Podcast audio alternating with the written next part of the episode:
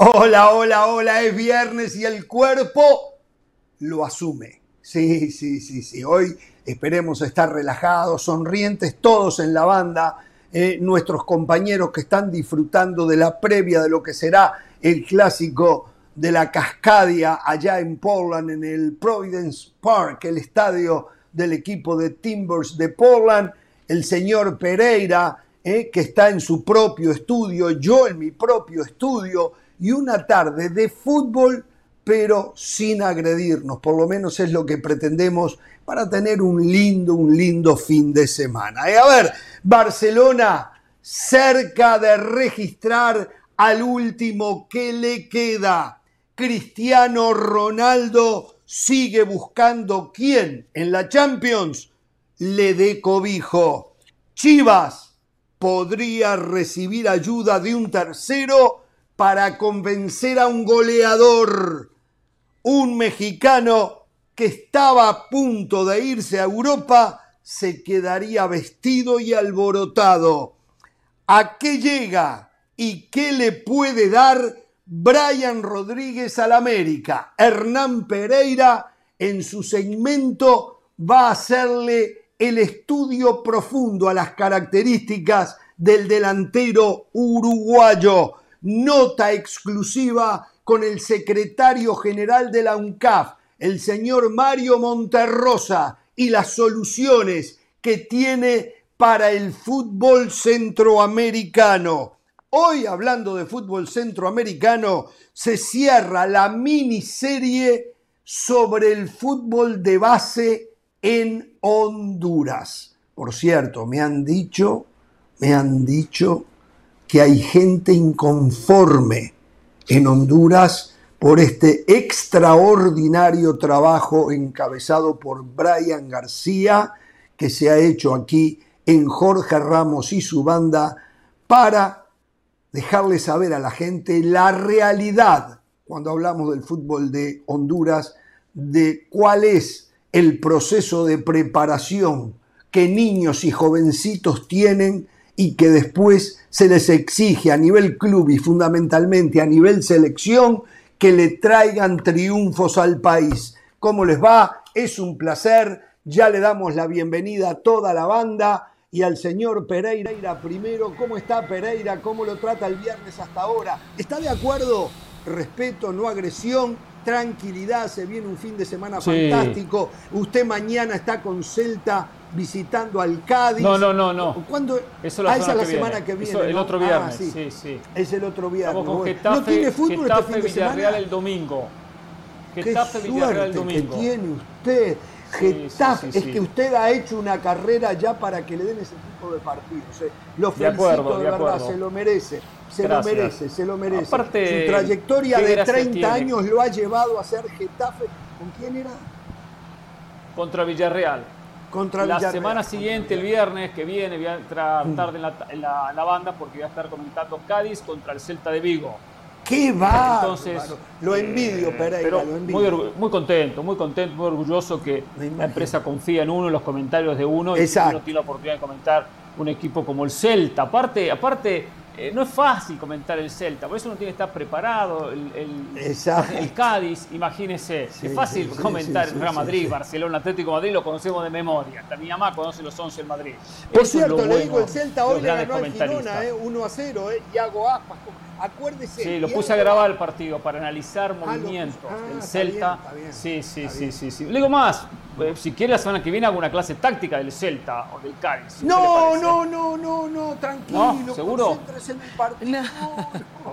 No. quiero que la gente no se vaya Sí le pido un favor. Sal. Sí, qué favor. Siempre pidiendo usted, pedigüeño. Pero está bien, sí, Cuando promociona el clásico de la Cascadia, el Seattle Portland de esta noche, como el gran partido, ese gran partido de la jornada, tiene un centro, vio en, el preliminar, para, ir calentando la pantalla, para ir atrayendo a la gente, vamos a estar como Mauricio Pedrosa en Austin FC contra Los Ángeles FC. Voy a comentar Los Ángeles FC, ¿eh? la primera vez que voy a comentar al conjunto líder de la conferencia del oeste. ¿eh? Por lo tanto, tiene un ¿Sabe que usted me hace acordar a mí a Darwin Núñez? ¿Por qué? Darwin Núñez. Y saltó al Liverpool. usted ya no transmite fútbol mexicano no transmite, no, comenta al Real Madrid ni al Barcelona, pero sí, sí va a comentar a Austin frente a Los Ángeles FC y la semana que viene el Celta con Villarreal. Es un fenómeno, Pereira, se lo merece. Celta con Cádiz. Se lo merece. Celta ah, con, Cádiz. Pero bueno. una de las razones es porque soy, quizás una de las razones porque soy el único defensor del fútbol centroamericano, el único que habla del fútbol centroamericano. Por cierto, ya se definieron los enfrentamientos con días horarios de los cuartos de final de la Liga de CONCACAF. Ayer los últimos clasificados, ¿eh? a Guatemala Municipal y Comunicaciones, adiós, eliminados. ¿eh? El martes que viene, el martes 7 de septiembre, no que viene, otro martes, Alianza Lima contra la Liga Deportiva La Juelense. Y el, y el 8 de septiembre, Motagua Tauro, Real España contra Herediano y el Dirian G, la sorpresa del equipo nicaragüense contra Olimpio de Honduras. Como siempre, como siempre, tira más que una yunta de bueyes, dice. Por ahí alguien dice, tira más que una yunta de bueyes. Digo, usted tiene que, hablar. de hacer el trabajo por el fútbol centroamericano. ¿eh? Tiene que Ahí voy a terminar, ¿eh? Ahí voy a terminar. ¿eh? Bueno, déjeme ir al Providence Park. Ellos dicen que están en el estadio. Yo lo que veo es una ciudad detrás de ellos, pero ¿por qué poner en duda lo que ellos dicen? Vamos a creerle que están en el estadio Providence Park. No sé, ¿cómo le va del Valle? ¿Cómo le va de las alas? ¿Cómo están ustedes? ¿Siguen disfrutando del buen clima? ¿Qué andan? Los 70 grados más o menos. ¿Lluvioso hoy? ¿La llovizna esa que penetra a veces un poquito o no? No, no, Jorge, un abrazo junto a Caro de las Alas desde el Providence Park. Una temperatura fantástica, 74 grados en este momento, día eh, soleado, el cielo totalmente despejado. A ver, no totalmente, hay algunas nubes, pero la verdad un sol resplandeciente. Ayer hubo mucho calor, hoy un día, la verdad, fantástico.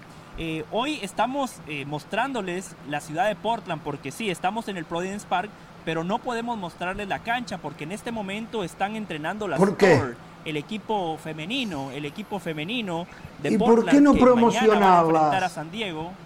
¿Y por qué porque mañana van a enfrentar a San Diego. Lo estamos haciendo. Mañana las Thor van a jugar. No, pero promocionarlas mostrando a las chicas. Seguro, Jorge es un equipo profesional, es, es, un equipo profesional, ningún equipo profesional permite que se grabe el entrenamiento no, y es la verdad, es la verdad. Sí. Eh, de hecho, nos decía, nos decía Varese que partido tras partido se llena. Estábamos hablando de 24.218 personas. Bueno, las 24.218 personas van a venir, sí. Es un fenómeno. Dice, nos contaba el mismo Yosa Varese que camina alguna de, las muchachas goleadoras y literal las paran a, firmar autógrafos. Recordemos que en este país el fútbol eh, femenino fue mucho más famoso antes que el masculino, que son campeonas del mundo. Eh, entonces, bueno, a partir de ahí lo que, lo que se siembra se termina cosechando y aquí lo están cosechando. Yo les quería decir algunas cosas breves. Se dice que el perro es el mejor amigo del hombre. No, hoy ESPN Deportes es el mejor amigo del hombre. Tres horas de Jorge Ramos y su banda. Sí, sí, sí, tres horas de Jorge Ramos y su banda. Ladrando por tres cuatro horas. horas de fútbol. Cuatro horas de fútbol, porque bien lo decía Hernán Pereira, LAFC contra Austin, Drusi contra Gareth Bell y en el partido de fondo el clásico de la Cascadia con Richard y Caro. Así que una tarde llena de fútbol. Por cierto, Hernán, le digo algo. Ahora no se tiene que preocupar de grabar los partidos. Tiene ESPN Plus. Está on demand, Hernán. Olvídese. Ya no se tiene que preocupar. Por eso le decimos a la gente que está en sintonía que todavía no paga los 8 dólares. Él lo entiende, pero, pero, él lo entiende. Mírenle la cara comentarios, Pueden escuchar mis comentarios y encima ven los partidos de la MLS, de la Liga y de otras ligas importantes de Europa. Tiene razón del Valle. Del Valle, usted, usted porque acaba de dejar hace poquito de ser millennial. Eh, Pereira le dio tres veces al almanaque vuelta ya. ¿Me entiende? No entiende esas cosas que usted dice, pero bueno. Bueno, señor, a ver. No, y Hernán está agrandado, Hernán está agrandado porque seguro va a venir a decir mañana Chivas le gana Pumas y se encaminan a un nuevo campeonato. Usted, que usted cállese la boca. ya me imagino la Usted cierre la boquita. Tengo, una denuncia. que vino a decir que no había posibilidad de ganar la Monterrey, tendría que cerrar la boquita. Encima me la deja picando. Qué bárbaro. Hoy tengo, tengo eh, una denuncia. Hay algo que me preocupa. Hay algo que me preocupa. Usted dijo en los titulares la banda va a transcurrir en tranquilidad y después habló de Cristiano Ronaldo, del Real Madrid. Sea, uh. sincero con la gente, uh. sea sincero con la uh. gente, no, no va a haber tranquilidad en la banda hoy, no hay manera de que haya tranquilidad. De todas maneras, lo que sí le puedo decir ¿Pero quiere hablar de Cristiano Ronaldo? Bueno, otra vez. De Cristiano Ronaldo, yo quiero ver si va a haber tranquilidad. Con, bueno, bueno, ya, ya, vamos a hablar de Cristiano Ronaldo, pero a lo que voy es que no hay manera. Yo le apuesto que usted y José del Valle no se van a poner de acuerdo, no va a haber tranquilidad en la banda, así que que la gente sepa lo que es la banda, que aquí no hay tranquilidad, aquí puede haber tranquilidad cinco minutos, si no, si no porque me tuve que meter en meditación, si no porque me tuve que, meter en yoga, por la banda, José, no, no hay manera, pero bueno, al final... Lo de Cristiano, yo creo que José, del Valle es inteligente, Caro. O sea, acá hay algo que rompe los ojos. Quien no se quiera dar cuenta y siga aferrado al pasado para querer sostener un presente que ya no está, está claro que el mercado ya no tiene demanda para la demanda que pretende Cristiano Ronaldo. Ya no la tiene, hmm. ya no la tiene. Le han cerrado las puertas casi en todos lados para hablar de equipos de Champions. Eh, a no ser, yo lo que no sé es si Cristiano Ronaldo estaría dispuesto a jugar por un salario nominal que le pudiera mejorar las posibilidades de llegar a algún equipo de Champions. Un Napoli, por ejemplo, del que se habló. Por, un momento se decía que el Napoli... Pero el Napoli dijo que no. El Napoli dijo que no. O sea, acá está muy claro que ya Cristiano Ronaldo no Claro, dijeron, tenemos a Chucky Lozano, ¿para qué queremos a Cristiano? No, tenemos al Chucky que la rompe, Cristiano no tiene lugar en este equipo, por favor. A ver, a ver, Cristiano... Cristiano ya no puede entregar lo que fue y quiere cobrar como fue, y ya no es. Esa es la verdad, sí, Pereira. No, que acá lo de Cristiano no pasa, no pasa pura y exclusivamente por la cuestión económica, pasa también por su egoísmo, por su manera de ser, por su comportamiento que últimamente lo ha potenciado en el United, forzando una salida. Nadie quiere tener en un vestuario a un compañero que solo piense en él, a un futbolista que solo piense en él, que le importen sus goles, sus estadísticas.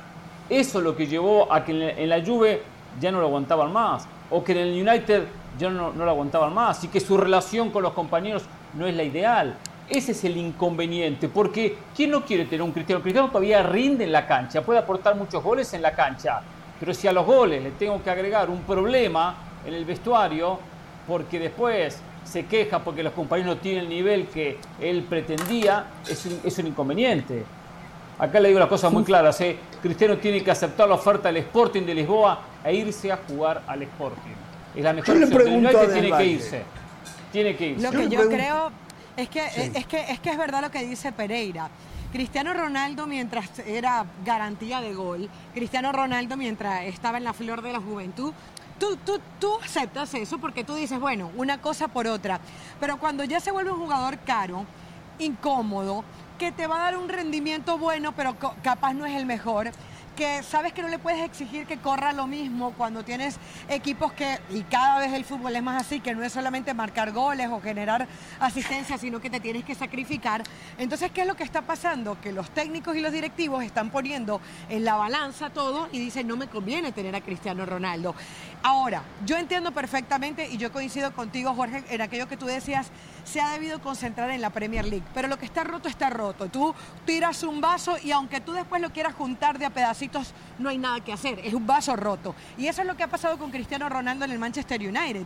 Él se rebeló, dejó de ir a los entrenamientos, hizo malas caras y ya no puede hacer nada en el Manchester United. Además, que hay un tema ego Cristiano Ronaldo, y esto ya lo predecíamos cuando hablábamos de ¿a quién le va a costar más retirarse? ¿A, Cristiano Ronaldo o a Messi? Decíamos, por personalidad Cristiano Ronaldo, porque a Cristiano le cuesta aceptar que ya no es el mismo de antes. Cristiano Ronaldo hoy puede tener cuadritos, puede estar bronceado, puede estar bien físicamente, pero la edad es la edad y la edad no perdona. Entonces yo creo que lo que está pasando con Cristiano Ronaldo es que él está dispuesto a bajarse el sueldo pero hoy él sabe que si no participa en la Champions League, ¿quién lo va a alcanzar en la tabla de goleadores? Leo Messi. O lo pueden llegar a alcanzar. Y es algo que el ego Cristiano Ronaldo no le permite acceder. ¿Qué es bueno, qué es malo? No lo sé. Eh, hay que ver cuáles son sus prioridades. Pero lo cierto es que hoy Cristiano Ronaldo se muere por jugar Champions League y parece que el único que lo quiere es el Sporting Lisboa, que es el, el único equipo que él había dicho públicamente con el cual no iba a jugar. A ver, un par de cosas. Primero que todo, dice Caro, mientras Cristiano era garantía de gol, querida Carolina de las Alas, Cristiano Ronaldo sigue siendo garantía de gol. En la Liga Premier de Inglaterra, la liga más competitiva del planeta, la liga más competitiva del planeta, como dicen aquí en este programa, solo dos la mejor liga, más goles el mejor torneo de fútbol, más que liga, el mejor torneo y Mohamed Salah. Sí, en la Champions, en la Champions Cristiano Ronaldo fue el goleador de su equipo. La temporada pasada sin Cristiano Ronaldo, el Manchester United no ganó un solo partido. Entonces aquí la ecuación es muy simple. También pasó más de dos meses sin marcar un gol, ¿eh? Pasó dos meses y medio, tres meses sin marcar un gol. Cualquier goleador puede tener una mala racha. Cualquier goleador puede pasar por una mala racha, pero cuando usted tiene una carrera de 15 años, dos meses, Hernán Pereira, por favor, no, no, no le busquemos el pelo al huevo. A ver, Eric Ten Hag tiene que reunir al vestuario y tiene que decirles, muchachos, este es Cristiano Ronaldo. Ya lo hizo, ya lo hizo. Permítame. Lo que no dijo eso. Permítame. Pero usted se enteró lo que hizo Ten Hag, ¿no? Los reunió. Yo sé lo que hizo Ten Hag. Yo le estoy diciendo a Ten Hag lo que tiene que hacer, no lo que hizo. Yo le estoy diciendo a Eric Ten Hag lo que tiene que hacer y no lo que hizo. Él tiene que reunir a todos los muchachos y decirles, muchachos, vamos a asumir que Caro es Cristiano.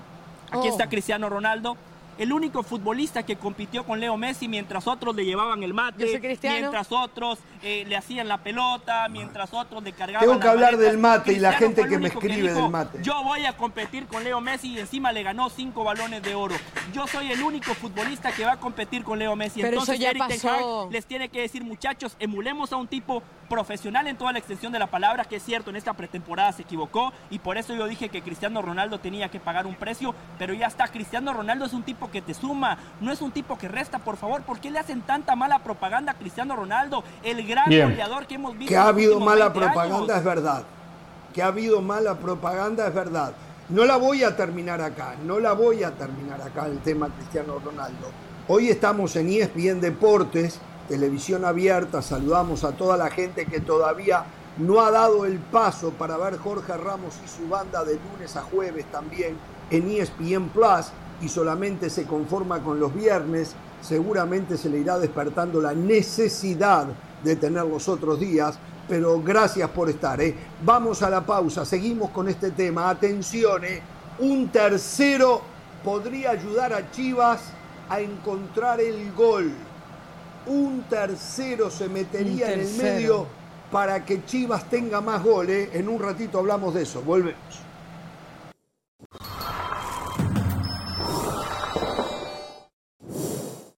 La editorial del día es traída a ustedes por State Farm. Como un buen vecino, State Farm está ahí.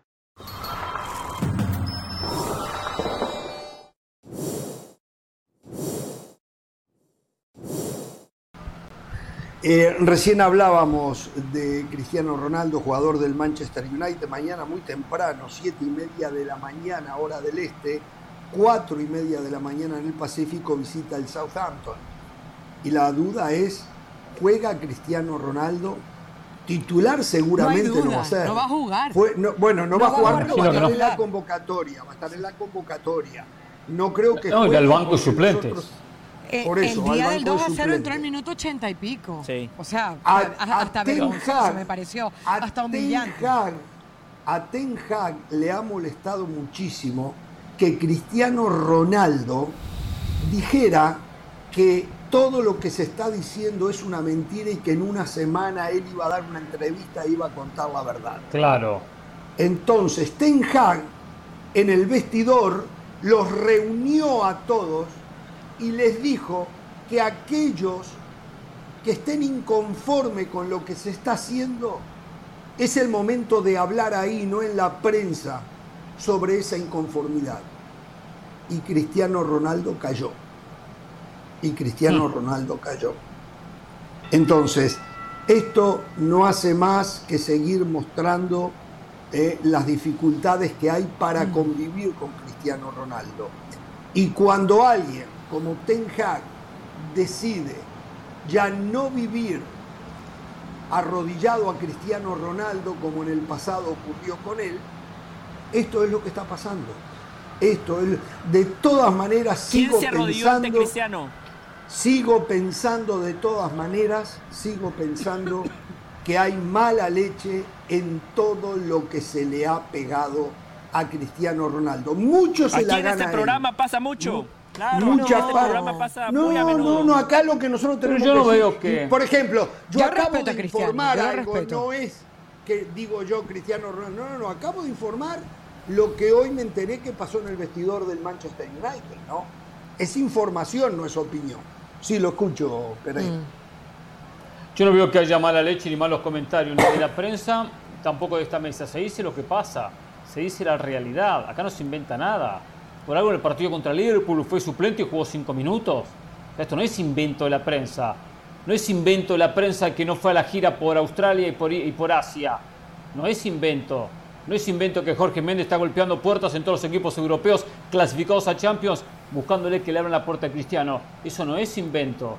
Los caprichos no son inventos. Sea, ya, vamos a ser claros. Le digo más, muchos podríamos destrozar al cristiano. No, yo soy muy, en este tema, soy muy claro en lo, que, opino. Cristiano ha sido el jugador que mejor se ha preparado y que mejor mentalidad tiene en el planeta. El que mejor mentalidad tiene, que más se preparó. Estamos de acuerdo. sus caprichos, su egoísmo, su egoísmo, sus caprichos, lo han llevado a esta situación incómoda que él provocó en el United. En vez de decir, ¿saben qué? Yo no clasifiqué a Champions con el resto de mis compañeros. Nosotros nos quedamos en Europa League y juego la Europa League. Y me la fumo en la Europa League. No, se puso en contra de un plantel, de una institución, forzó una salida. Eso no es invento. Quiero hacer una aclaración. Y ¿eh? especialmente para Del Valle le digo esto, para Del Valle. Está en el club de los Quiero hacer una aclaración.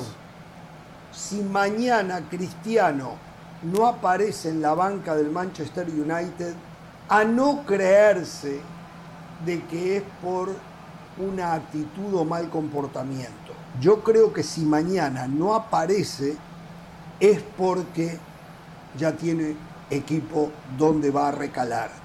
Y no, ni Cristiano ni el club querrán comprometer la salud del jugador antes de firmar con ese equipo que todo el mundo está hablando sería el Sporting de Lisboa, el equipo donde comenzó su carrera. Cristiano haría lo mismo que hizo Luis Suárez, que volvió al equipo donde comenzó su carrera en Uruguay Nacional. Cristiano lo haría bueno, una pequeña diferencia, una pequeña diferencia.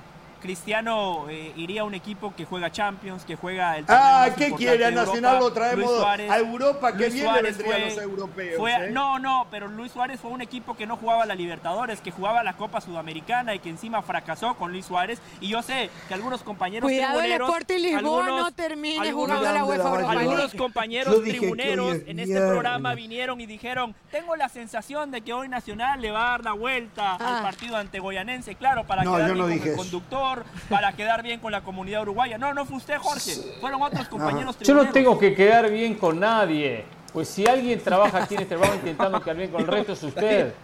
Es usted. Y no le voy a decir aquí las cosas que repite eh, eh, muy seguido o que copia de otros. Acá no quiero quedar bien con nadie. Acá simplemente me refiero a un nacional que en ese momento lo lo ubico posibilidades porque es un equipo que tiene historia, que tiene estirpe, que es un y que, juega bien al fútbol. Sí, está bien. que juega bien lo hablé antes. Mire que yo no soy lo hablé antes. Y también conozco la realidad de un Atlético goianiense. La conozco, un equipo que estaba en Brasil descendiendo. Entonces la mm. lógica era que el equipo brasileño iba a avanzar. Yo tenía fe, no tengo que quedar bien con Ramos.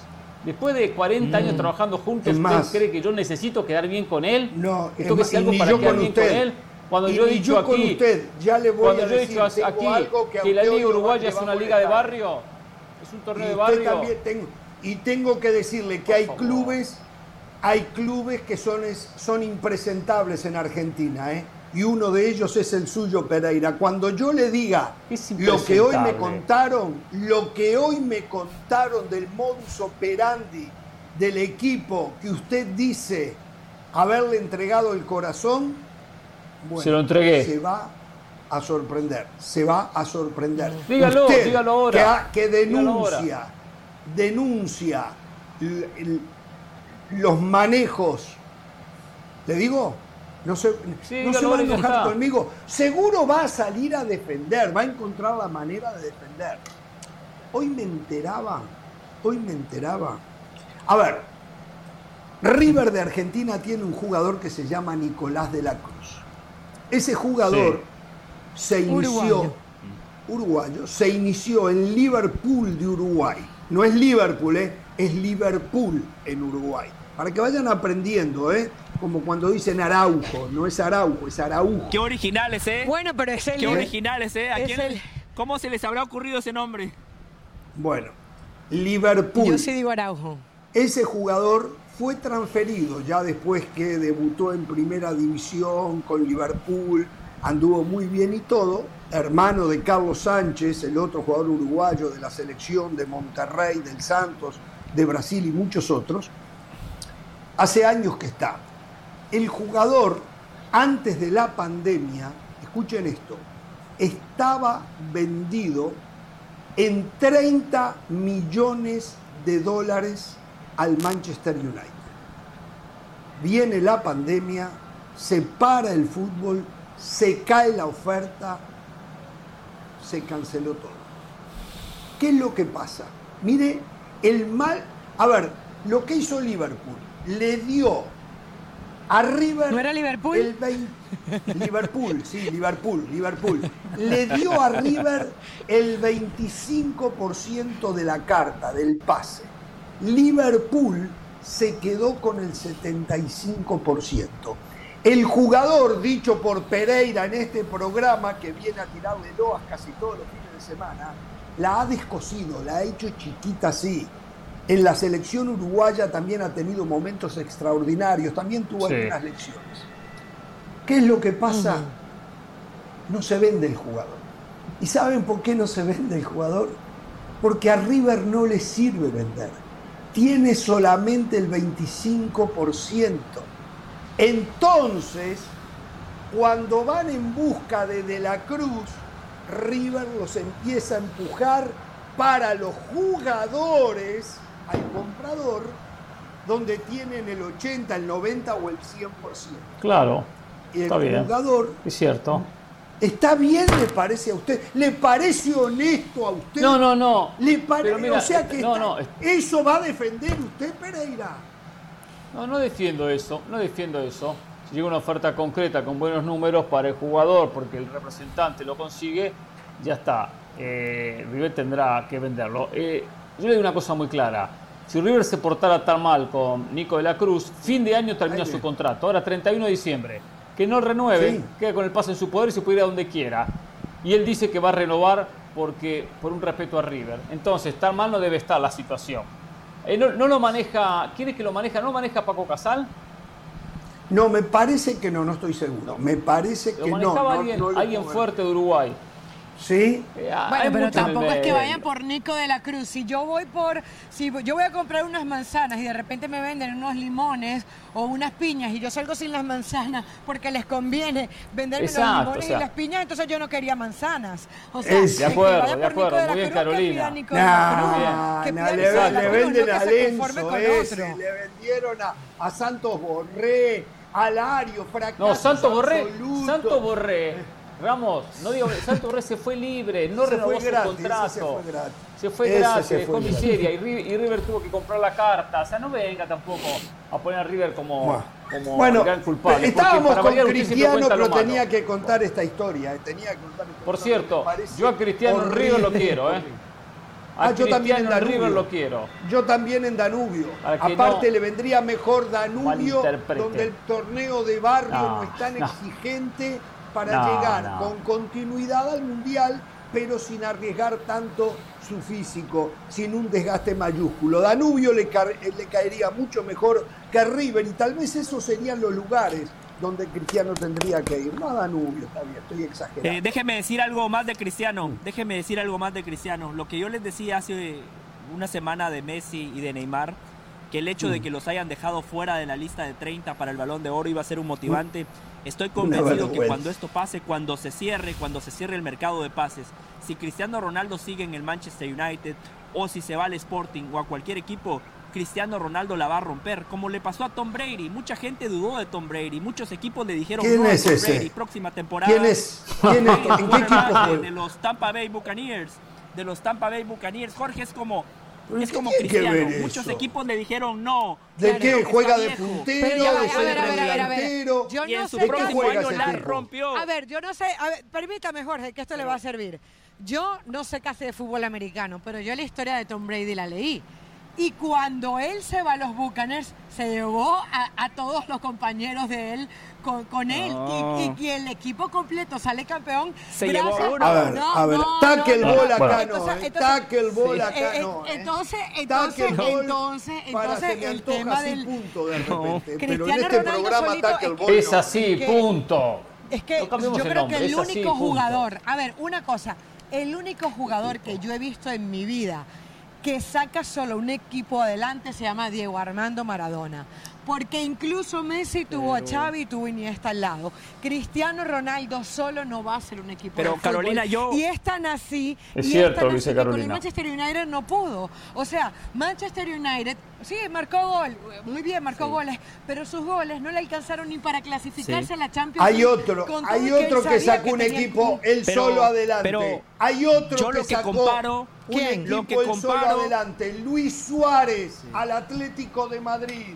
Luis Suárez No, hizo campeón no, al Atlético no. de Madrid. No, No, no, no, él, no. él le dio goles. No, a ver, si Luis Suárez hubiesen sido campeones, No, eso es lo y- que y salvó y está y haciendo Oblak. que el, el Cholo Simeone todavía porteros. sea el mejor técnico pagado en el mundo.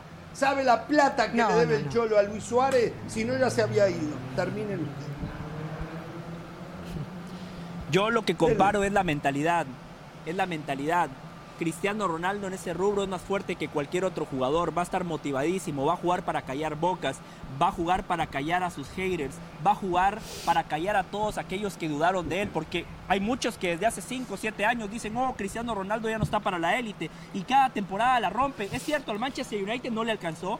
Y claro, porque es un deporte colectivo, no le alcanzó Claro. porque el resto son unos mediocres, porque el resto son perdedores, porque el resto no dio la talla. Cristiano Ronaldo Sí, no se pero tampoco fue una- Es más, si Cristiano Ronaldo era el problema, Hernán, ¿por qué cuando Cristiano Ronaldo no jugó la temporada pasada, por qué no ganaron un solo partido? Un solo partido sin Cristiano. Porque decidieron empezar ¿por a qué cuando rearmar no el estaba equipo? No, no es el problema. ganaban, ¿por qué? Que no es el problema. Estaban acostumbrados a que Cristiano definía. Es una manera de jugar que tenemos un tipo que define, que termine. Y si no se la pasamos, se enoja. Se acostumbraron a eso. Cuando Cristiano no estaba, no sabían a quién pasársela. Así de simple, así de simple. Ahora, la realidad, José, Mm. O sea, jugadores sin admitir que personalidad. Cristiano no es el mismo. Y que el ego de Cristiano le está pasando una, un- una mala pasada. Le está pasando factura. Hoy, Ok, Bueno, dos cosas. es el Sporting. Si tuviese a Cristiano al lado, digo, Cristiano, vete al Sporting, vete al Sporting. Bajo, se garantiza seis partidos de Champions, va a marcar un gol, va a estar en una liga inferior, seguramente va a estar en los Sí. primeros puestos en la tabla de goleadores de la liga lusitana. Y ya está, el Sporting, la mejor opción Pero, para Cristiano. Hernán, déjeme y capaz que después hasta la Pero, Europa Hernán, League. Hernán, déjeme decirle algo, lo del ego tiene usted toda la razón, pero si Cristiano Ronaldo no tuviera ese ego, si Cristiano Ronaldo no tuviera esa personalidad megalómana, no hubiese llegado a ser lo que es Cristiano Ronaldo. Es que ustedes Muy tienen bien. que entender. Estoy de que acuerdo, estoy que de acuerdo de Pero un es que- jugador. pero es que todos entender. estamos de acuerdo Pero con déjenme terminar el punto, déjenme terminar el punto, no me interrumpan a cada rato, yo tengo capacidad de síntesis. Cristiano Ronaldo llegó a donde llegó gracias a su personalidad y la megalomanía, el egocentrismo es parte de eso, porque si Cristiano Ronaldo tuviese una mentalidad mediocre, no le hubiese alcanzado para ser Cristiano Ronaldo, entonces no le pidan que saque algo Oh, de su personalidad por que lo llevó a lo que es hoy. Ah, ah, ah, yo Bueno. quiero responder, Jorge, a eso. Jorge, se- rapidito. Yo creo que ninguno de los cuatro niega lo que acaba de decir José. Pero Di Laurentiis no le importa que el ego de Cristiano Ronaldo le haya servido para terminar su carrera. A Tuchel tampoco. Es decir, No. nadie le va a Chucky dejar- o Cristiano, ¿a quién prefiere? Caro, Chucky o Cristiano. No juegan ni siquiera en la misma posición. O Bueno, sea, no juega en la misma los dos son posición. extremos. No, no, de- está más para nueve hoy Cristiano. Bueno. Cristiano es más para nueve, Pero, Chucky no. pero Chucky también lo han puesto de, de 9, Ancelotti lo ponía de 9, no Y- le encontraba en posición y por tú, las y bandas. tú en el Napoli que pagaste 17 millones por, por, por el Chucky Lozano, un jugador 17 joven. pagaron más. Cerca de 40 por el Chucky. Ah, fue la ah. contratación más cara en la historia de Napoli en su momento. 40 millones. Una locura. Entonces vas a potenciar por el que pagaste 40 millones o te vas a endeudar con Cristiano Ronaldo y todo lo que incluye Una pierna de Cristiano es más que el Chucky Lozano, Caro. Una pierna de Cristiano es más que el Chucky. Bueno, tenemos que hacer una pausa, señores. Volvemos. Hay otro delantero que no tiene las veleidades de Cristiano, que se conforma con un buen salario y no pide Champions, no pide Copa Libertadores, no pide Mundial, no pide nada. Si aparece un buen salario, puede que llegue a Chivas. Para eso hay un tercero que entraría a contribuir para que eso ocurra y Chivas encuentre el gol que hace tanto le falta. Al volver de la pausa hablamos del tema.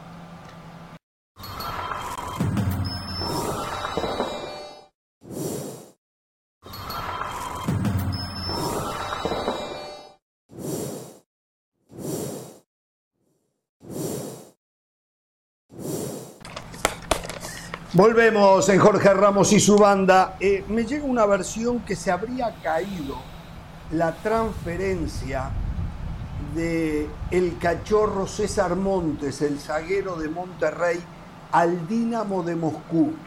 Esto como consecuencia que se confirmó la contratación por parte del Dinamo de Moscú del zaguero uruguayo de Nacional, Nicolás eh, bueno, Marichal, Nicolás Marichal, zaguero titular de Nacional de Uruguay, el Dinamo de Moscú eh, ya lo contrató, ya se cerró el negocio y entonces eh, desde México me dicen que como consecuencia es casi un hecho que César Montes no va a salir de Rayados de Monterrey. Eso como noticia. Lo otro, a ver, nos ha llegado una versión que indican que el Galaxy de Los Ángeles difícilmente renovaría a Chicharito Hernández. Y lo habíamos dicho acá hace unos días y lo reiteramos. Esto no es más que versiones todavía no confirmadas, pero es casi un hecho que Luis Suárez va a ser el delantero del Galaxy a partir del primero de enero. Dicho esto, Chicharito quedaría en condición de libre y Chivas podría ser el destino. No tendría que pagar una transferencia, él es libre, sí trataría de pagar un salario alto que podría redondear o, rondar los mismos 6 millones de dólares que gana hoy en el Galaxy. Y para eso, la nueva empresa de indumentaria que acaba de firmar un contrato con Chicharito ayudaría, y yo supongo que es la misma empresa que viste a Chivas. Sí, es Puma, es la misma. Puma. La misma empresa, Puma, ayudaría a que Chicharito llegara al rebaño sagrado. ¿eh? Creo que las posibilidades son altísimas.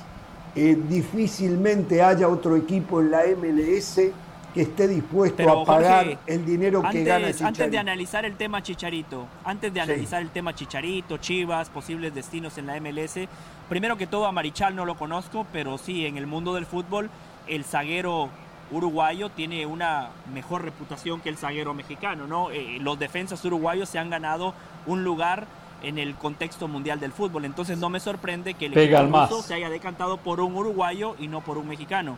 Pegan más, que también hay que saber pegar. Eso dígalo, en el dígalo. de hoy, Hernán. Hay que saber pegar. O qué malo que es usted, Pereira. no reconoce nada de la calidad. Después, después más, es central, hay que meter eh, como central. Claro, a Chicharito y a Luis Suárez sí los conozco y me parece que no puede haber dos lecturas. Eh, Luis Suárez es tres, cuatro veces mejor que Chicharito Hernández. Eh, aquí el titular es, los futbolistas uruguayos le comen el mandado a los futbolistas mexicanos. El equipo mira, mira en detrimento de Montes y hoy, y hoy el Galaxy dice, a ver, Chicharito llegó para suplir a Zlatan, no le alcanzó, con Chicharito ¿Sabe a cuánto le ha comido el mandado el jugador uruguayo? Y nunca lo había mencionado usted. ¿Sabe a cuántos venezolanos le han comido el mandado los jugadores uruguayos? ¿A cuántos argentinos le han comido el mandado los jugadores uruguayos? Pero usted nunca dijo nada de eso. De eso usted no dijo nada. Bueno, vamos a obviar, vamos a dejar de lado, vamos a hacer de cuenta que no dijo nada. Eh, eh, opinen de Chicharito y la llegada a Chivas. Vamos a hacer una cosa, vamos a hacer una, una pausa y al volver de la pausa, el tiempo es de ustedes para opinar de la posible llegada de Chicharito a Chivas. ¿eh? Pausa y volvemos.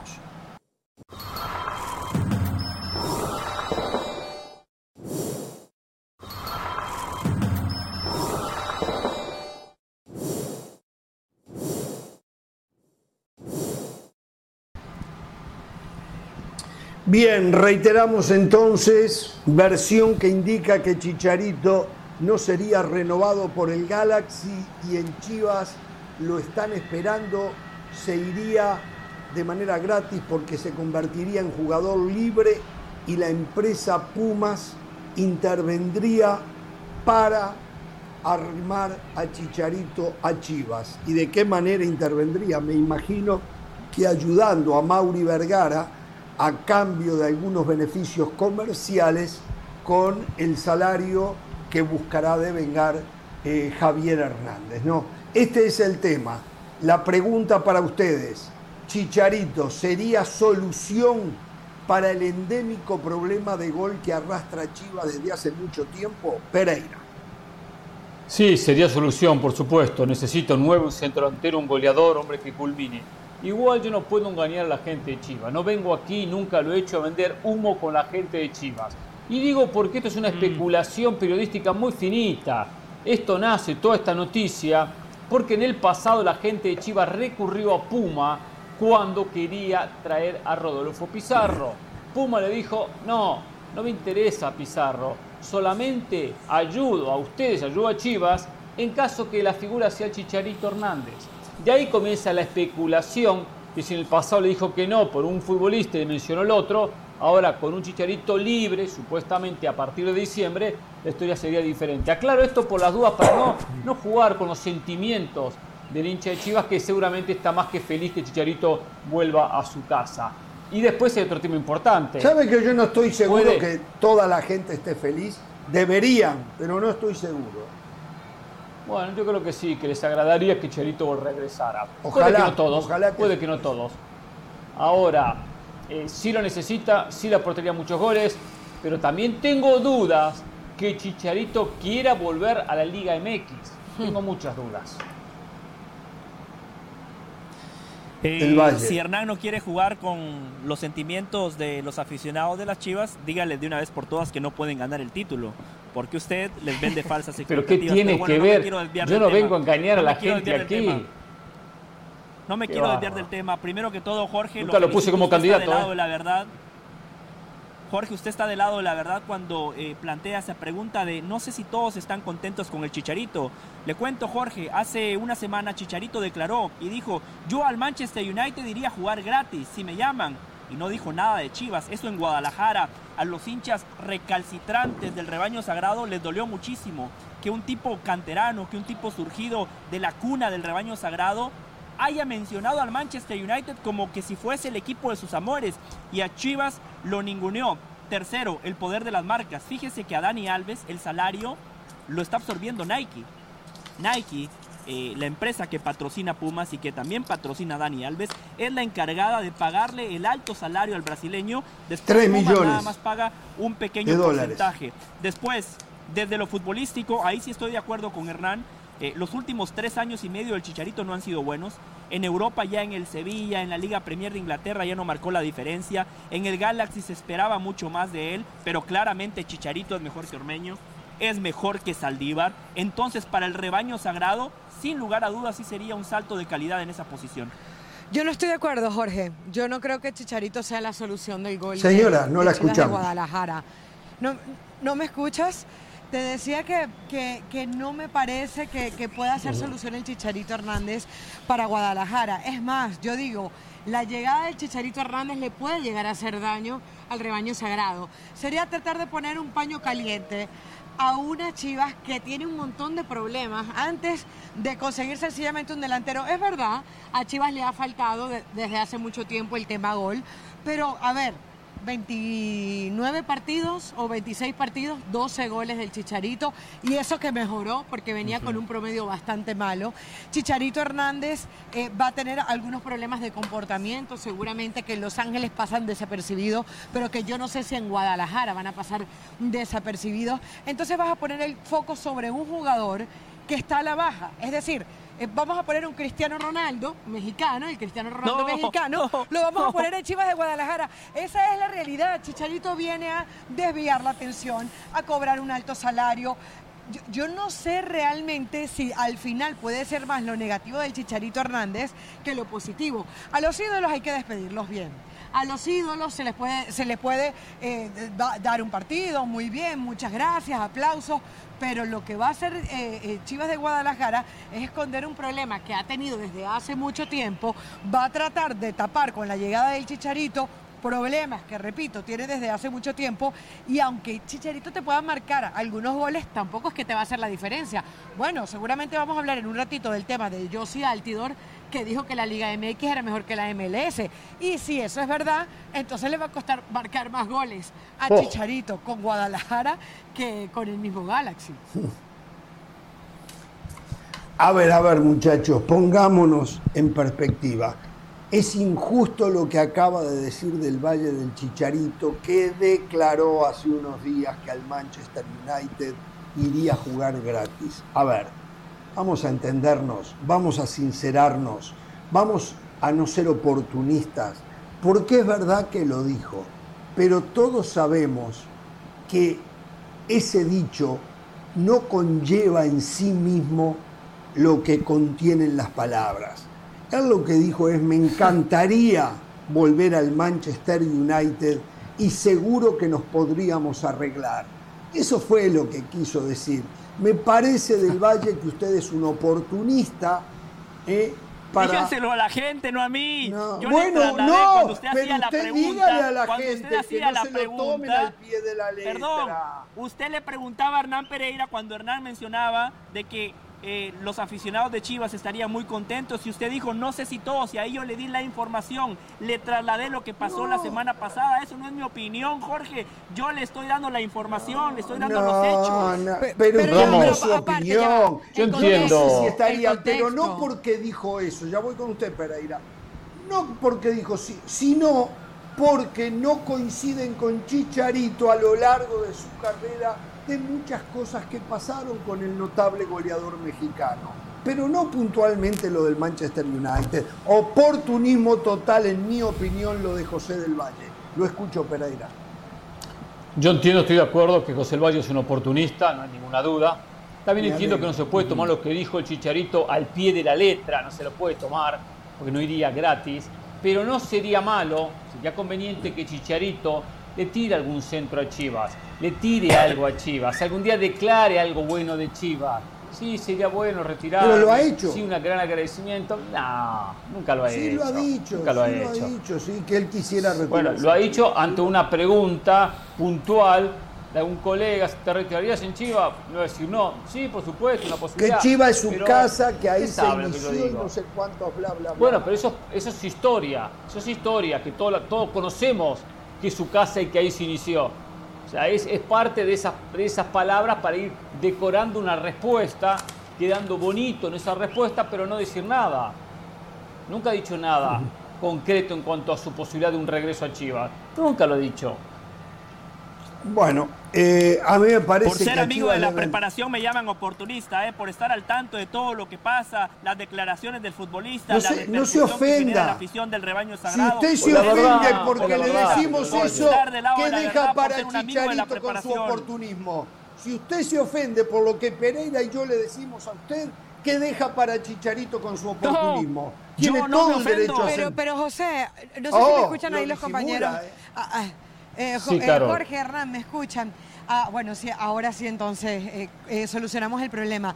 Yo decía, pero José, la respuesta del Chicharito seguramente fue en medio de todo el caos que hay en el Manchester United. No fue que el Chicharito salió y dijo, yo, Manchester United, me ofrezco a jugar con ustedes gratis. Seguramente que hubo una pregunta, le dijeron, mira, en el United está haciendo falta gol, dicen que se va Cristiano Ronaldo, fue tu equipo, tú ahí jugaste, volverías. Y entonces él dijo, yo en el Manchester United jugaría hasta gratis. O sea, así como ha respondido a lo de Chivas, seguramente respondió a lo del Manchester United. Chivas lleva tres años en caos, ¿eh? Falta de goles como el Manchester United. Nunca ha dicho nada de Chivas y le preguntan. Bueno, pero. nunca ha dicho nada. Eso, es cierto. Aunque es cierto. Yo sí creo que ha hablado, le han preguntado y él ha dejado saber eh, el parentesco que tiene su corazón con los colores de Chivas. Él lo ha dejado saber en más de una oportunidad. Me parece que hasta Pereira empieza a aprovechar esta situación de lo que estamos hablando para hacer un poquito también. Yo le digo realista, le, doy situaciones realistas. Chicharito nunca mostró una simpatía, un amor, una manera de. Vio cuando, cuando usted se separa de, de, su novia, su pareja, de repente quiere acercarse de nuevo, cometió un error y, y tira, no, sería lindo, no, no, no. Hay Pero él no cometió un error yéndose. Ni la, ni, está bien, le di un ejemplo, perfecto, pero ese posible acercamiento, acercamiento hacia Chivas, nunca lo mostró Chicharito, nunca en su declaración dejó esa, esa puerta abierta. Yo le voy a decir algo de lo que pasó con Luis Suárez y su regreso a Nacional ahora. ¿Qué tiene que Suárez, Suárez volvió obligado a Nacional por ¿Otra vez No, no, no, pero espere, espere, espere, espere para emparentarlo con lo de Chicharito. Vuelve obligado a Nacional porque se fue de boca en una entrevista con ESPN Argentina, donde reclamaba que no le gustaba que el ah. de Nacional no lo hubiesen llamado para preguntarle si quería ir ahí. Y no lo hizo como una forma de verdad que él quería ir a Nacional, lo hizo como un reclamo para el equipo donde se inició. Bueno. Ah, ya entendí, Jorge, ya entendí. O sea, Chicharito quiso hacer eso con el Manchester United. No, no, sé, no, sé. no le dieron pelota. La, verdad es que volvió obligado a Nacional. No podía ya decir que no, porque Nacional política y masivamente se movió de una manera espectacular. Pero estoy convencido que hoy Luis Suárez delira estando en Nacional está encantadísimo. Le han mostrado un amor infinito. Lo han apoyado y lo mm. están ayudando al punto que sin estar en su gran rendimiento, lo sostienen por encima de los nueve que hoy en Nacional que deberían de ser titulares. Lo sostienen porque quieren que agarre ¿Y a Chicharito no le va a pasar eso? fútbol. A Chicharito, sí, le van a, demostrar amor. Chicharito generaría una Mientras conmoción en Guadalajara Ah, bueno, eso sí, no sé si lo podrían sostener como hoy la Jorge, pero sí, pero si en Guadalajara la gente, la gente no está yendo al estadio. Si en Guadalajara el equipo pierde Bueno, pero si llega el Chicharito, quiere sacar siempre al técnico. Chicharito llega, y no marca y no y no marca por dos partidos y se lo comen vivo. O, empieza, ya vete, vete al United que dijiste que eras gratis. O sea, al, México sí, seguramente le van a pasar. Desde hace un rato. Entonces, y Chicharito ya no está en su mejor momento. Si hay eh, y por eso hablábamos hace un rato del tema de Cristiano Ronaldo. Capaz a Cristiano Ronaldo en el mejor país donde lo van a cobijar es en Portugal, porque es su país, porque es donde lo pueden aguantar, donde lo pueden querer. A Luis Suárez tal vez antes del Mundial lo mejor que le venía era irse a Uruguay por las razones que usted está dando. Pero lamentablemente Chicharito, en un momento en donde ya viene en curva descendente, en donde no va a ser garantía de gol, porque yo no creo que Chicharito sea garantía de gol, la gente, dos, tres partidos que no marque o que lo vean con alguna actitud o que se viralice algo que la gente no crea de acuerdo, Chicharito empieza a gritarle y a decirle, sobre todo porque acaban de decir, Mire, hay, es más, es tanto el tema de Chicharito que José del Valle, que constantemente, bueno, habla en contra de Chicharito, a José del Valle muchos mexicanos le dicen, tiene razón, tiene razón. Entonces, entonces, casi todos. Pero eso pasa, eso pasa con todos lados. En el PSG silbaban a Neymar y silbaban a Messi. A Messi lo silbaban en el PSG. Pero no están en su casa. Tanto. O sea, pero no, no, verdad, no está en su casa. está bien. No, en Argentina en algún momento, en Argentina, a ver, a ver, yo escuché argentinos hablando pestes de Messi, ¿eh? Pestes. o sea, no lo querían más en la selección.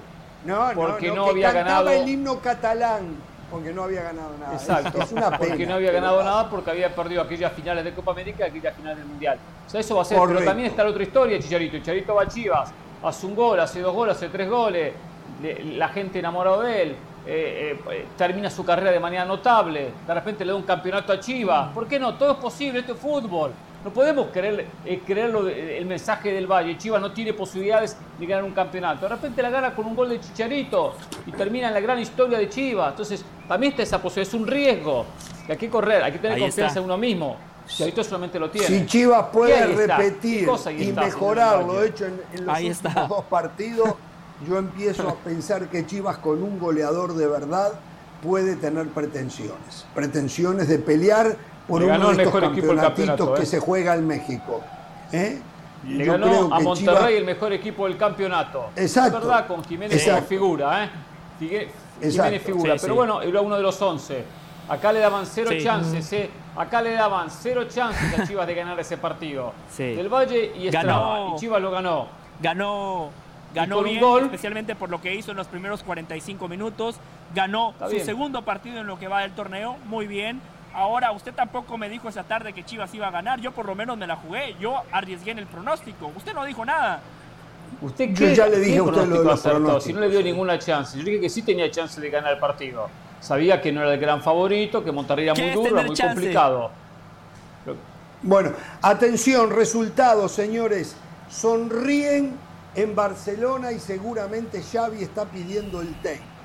La Lazio le ganó 3 a 1 al Inter, hoy por hoy con un partido más, es el líder de la Serie A, el conjunto de la capital italiana. Claro que es ese puesto mañana se lo puede quitar el otro equipo de la capital italiana, el que dirige el técnico preferido de Pereira, el señor José Mourinho, la Roma, eh, juega mañana y si gana se va arriba. Quiero, quiero contarle una intimidad, Jorge, quiero contarle una intimidad. Uy, tenga cuidado, señor, hay niños hasta ahora, ¿eh? Hay niños hasta ahora. Una intimidad futbolera, una intimidad futbolera, una intimidad ah, futbolera. Ah.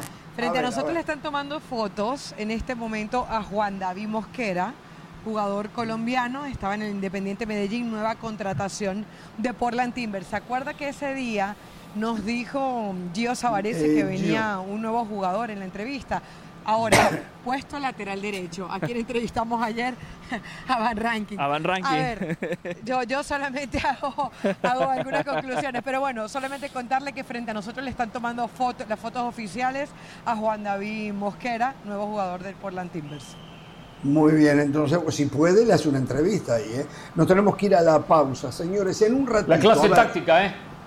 Se viene la clase táctica, correcto. Brian Rodríguez, nuevo jugador del América. ¿Para qué llega al América? ¿Qué puede aportar? ¿Qué tiene? ¿Qué no tiene? Todo esto con Hernán Pereira. En un ratito, Mario Monterrosa, el secretario general de UNCAF. Uh. ¿Cuál es el futuro del fútbol del Istmo? Sí, para hablar de todo lo que pasa en Guatemala, en Honduras, en El Salvador, en Costa Rica, en Panamá, en Nicaragua. ¿Y quién me falta? ¿Me olvido de alguien? Belice. Belice, exactamente. Bueno, eh, ¿qué más tenemos? Em, ah, no, y se eh. viene la, el último capítulo de la serie del fútbol de base en Honduras. Algo que ha generado molestias, me dicen a mí algunos aficionados hondureños desde Honduras, mm. me escribieron diciéndome que hay oh. molestias por lo que en esta serie se está denunciando. ¿eh? Vamos a la pausa, volvemos.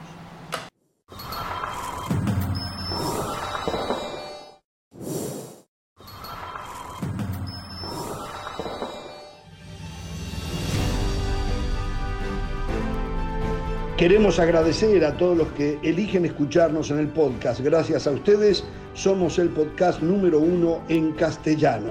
El podcast está disponible en todas sus plataformas favoritas. Con ustedes todo. Sin ustedes nada. Muchas gracias.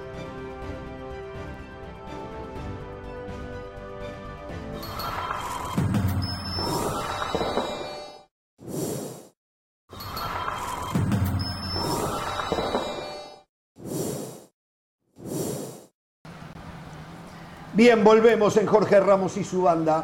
Empiezo a sospechar que en Jorge Ramos y su banda se comienza a trabajar parecido a como se trabaja en River de Argentina. Venden lo que más les interesa y no lo que verdaderamente le hace bien al equipo comprador.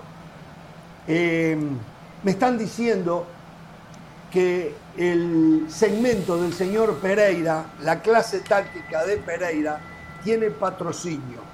Le agradecemos muchísimo a Home Depot, eh, fantástico, pero eh, que sepa Home Depot, la agencia, que tenemos muchos segmentos eh, que también merecen patrocinio. No digo que el de Pereira no, ¿eh? No digo que el de Pereira no, pero qué, qué casualidad, qué casualidad. Bueno, damas y caballeros, se viene el análisis de Brian Rodríguez como jugador del América con el patrocinio, nada más y nada menos en temporada de huracanes aquí en Miami, Home Depot. Home Depot es como el agua de cada día. Aquí está.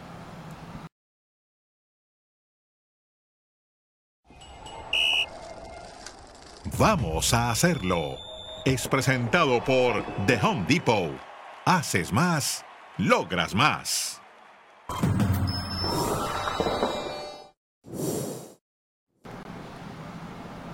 Al punto que tengo pensado ponerle la clase táctica. Vamos a hacerlo. ¿Me gustó? Excelente. La clase táctica. Vamos a hacerlo.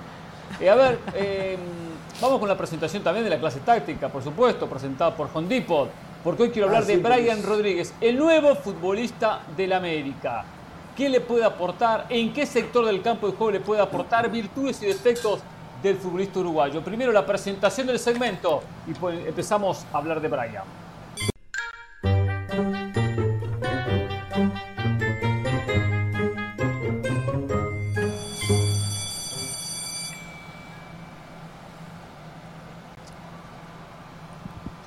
Estuve analizando, viendo muchos videos de Brian Rodríguez con Los Ángeles FC, con Peñarol, jugando con la selección uruguaya en unos partidos, buscando virtudes, buscando defectos, buscando qué tiene que mejorar, buscando qué tiene como potencial para Brian Rodríguez. Su potencial es muy bueno y su, su techo es muy alto, es muy alto.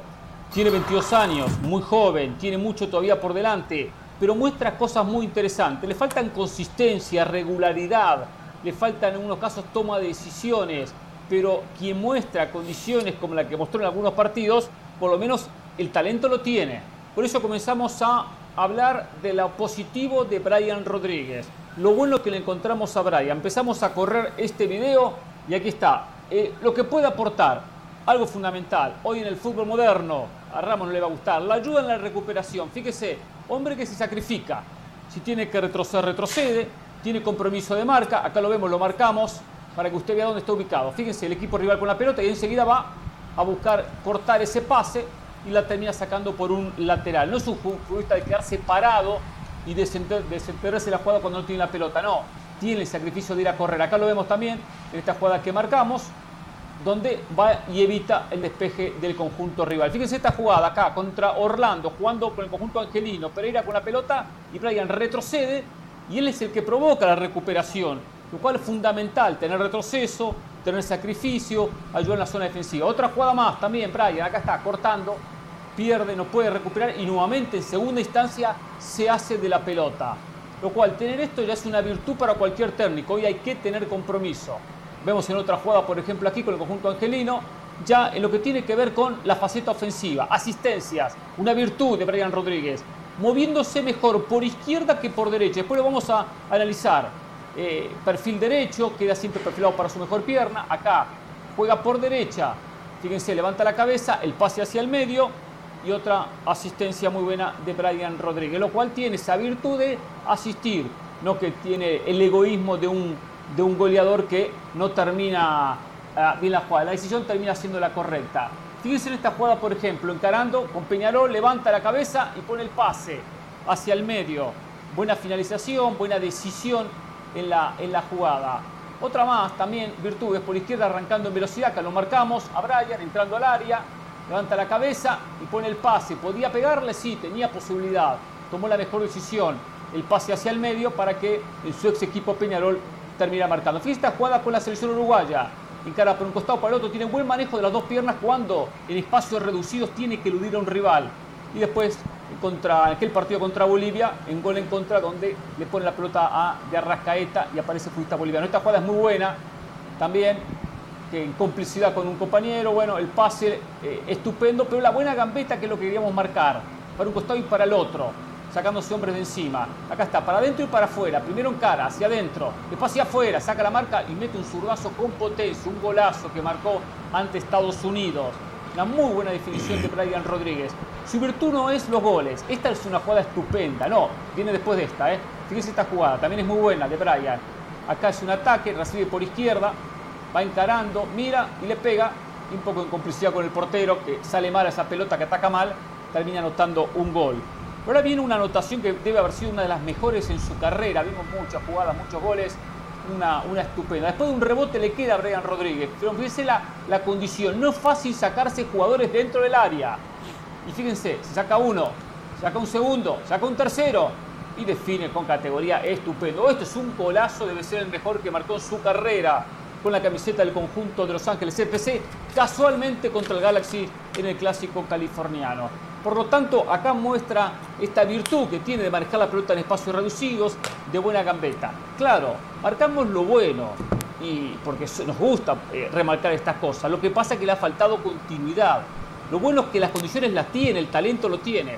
Por eso también dentro de este análisis que hacemos le encontramos algunas falencias, algunos inconvenientes en algunas jugadas puntuales. Vamos a mostrar el segundo segmento de video que preparamos este, este compacto con algunas jugadas de Brian Rodríguez que acá más que todo hacemos énfasis en qué tiene que mejorar. Bueno, a veces en la finalización, en la toma de decisiones, porque lo vemos en algunas jugadas, por ejemplo, remate completamente abierto, muy desviado, eh, eh, fíjense dónde estaba la portería y donde terminó pegando Brian Rodríguez. Otra jugada por izquierda, en cara está, está muy solo, algunos compañeros en el medio, saca un hombre encima y ahí abusa del individual, decide mal y pierde el momento de su equipo en ataque.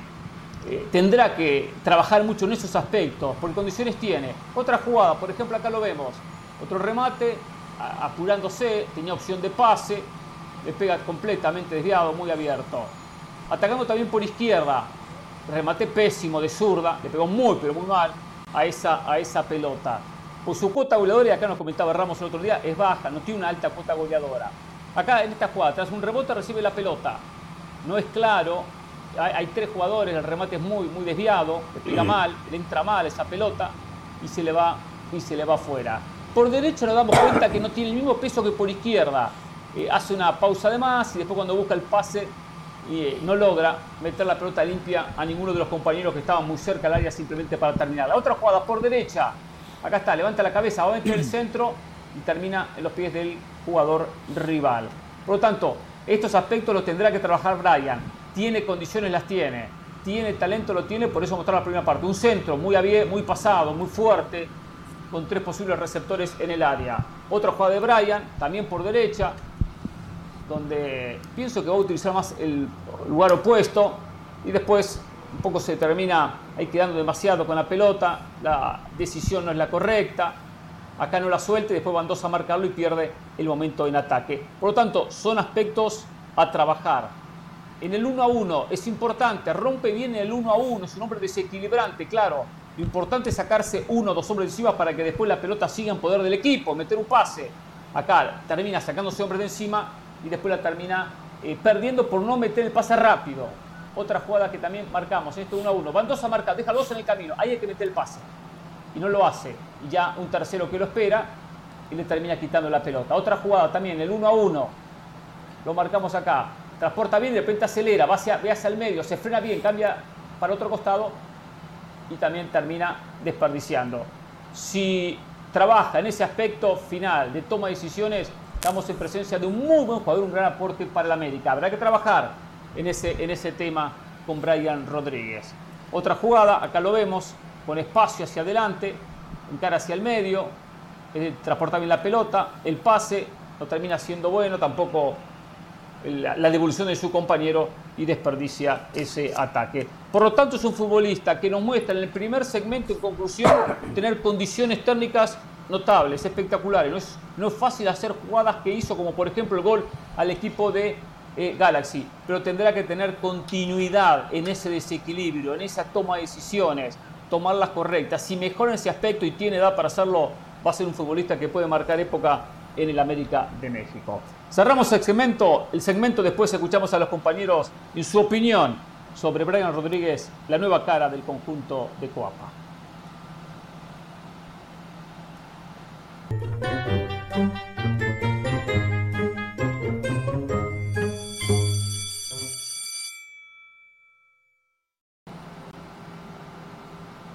No sé si los compañeros allí en el Providence Park eh, tenían retorno de lo que estaba mostrando Pereira. Eh, y si lo tenían igual de todas maneras conocen. Ah, perfecto. Escucho su opinión y cerramos con la mía, porque Brian Rodríguez eh, para mí era de los preferidos futbolistas jóvenes del fútbol uruguayo. Vamos. Se habló mucho del alto precio después de ver la clase táctica de Hernán Pereira. Hay que agregar que tiene un techo alto y que por su corta edad del América tiene una posibilidad de reventa en un futuro, por lo cual creo que es una contratación interesante pensando al futuro. Su edad le ayuda porque es un jugador muy talentoso, joven de apenas 22 años y, te puede ofrecer cosas, pero el problema es que yo veo que los errores que nos muestra eh, Pereira, eso los tiene que trabajar y va a necesitar tiempo y titularidad. Y hoy con el cabecita Rodríguez por ese lado, porque claramente juega mejor por izquierda, no sé qué tantas chances van a tener. No sé si es el momento para Brian Rodríguez en el América, habrá que ver qué es el tiempo. Yo creo que por izquierda, como lo mostraba Pereira, se mueve mucho mejor que por derecha. Tiene un uno a uno buenísimo tiene defección en las terminaciones de la jugada, pero habilita muy bien. En su momento yo dije, esta es la gran aparición del fútbol uruguayo en ataque por encima de, Darwin Rodríguez, por ejemplo, o de Diego Rossi. Eh, es un jugador diferente. que ha pasado? Darwin Núñez, perdón. Es un jugador diferente. Pero habría que preguntarse ¿por qué todavía no ha llegado más arriba? Pasó por el Almería, jugó poco y nada y regresó a Los Ángeles FC. Condiciones 16 partidos en el Almería. 16 eh, eh, partidos, no todos de titular, eh, muchos de suplente. Claro. algo, algo hay detrás de todo esto. Bueno, señores, vamos a la pausa y se viene, se viene el último capítulo de la serie cómo se trabaja en Honduras con el fútbol de base, niños y juveniles. Volvemos en Jorge Ramos y su banda. Vamos a hacerlo. Es presentado por The Home Depot. Haces más, logras más. Más allá del juego hay algo en lo que todos vamos a coincidir a todos nos gusta ganar. Por eso tienes que conocer los precios sorprendentemente bajos de seguro de auto de State Farm. Contacta a un agente llamando al 1-800 State Farm. Como un buen vecino, State Farm está ahí.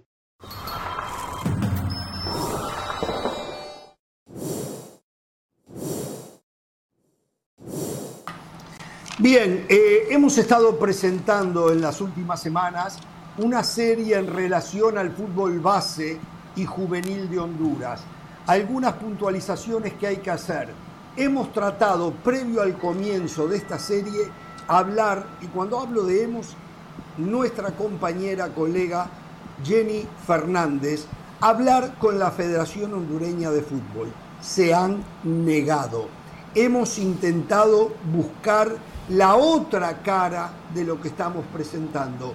No lo pudo conseguir Jenny.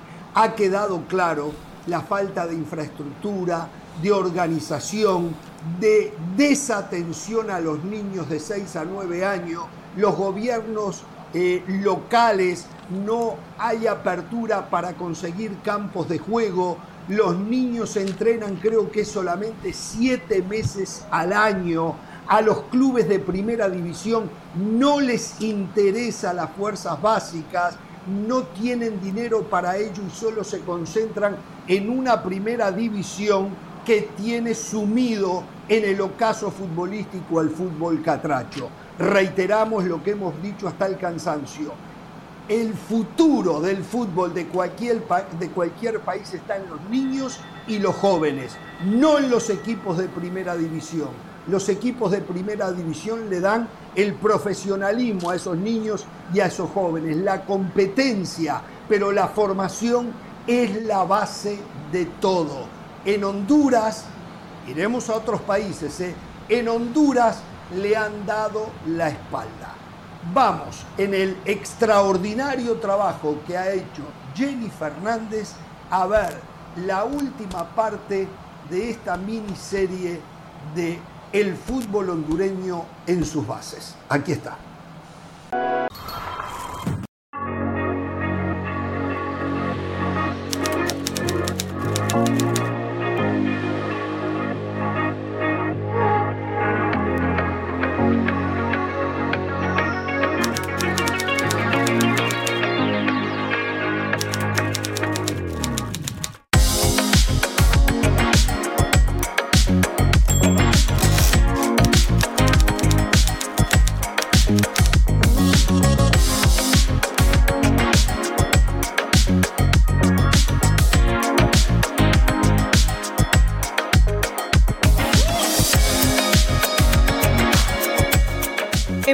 Como Honduras, el problema en el desarrollo futbolístico va más allá de la infraestructura.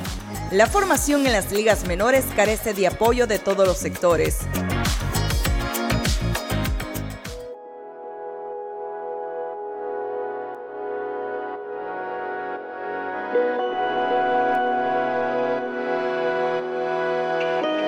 La etapa formativa debe ser responsabilidad del gobierno y comunidades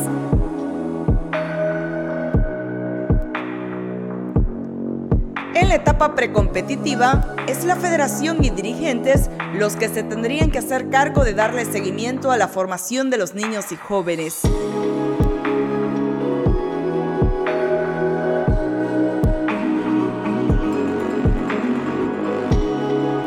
Aquí en nuestro departamento habían escuelitas de fútbol, habían juveniles, infantiles, hasta Liga Mayor.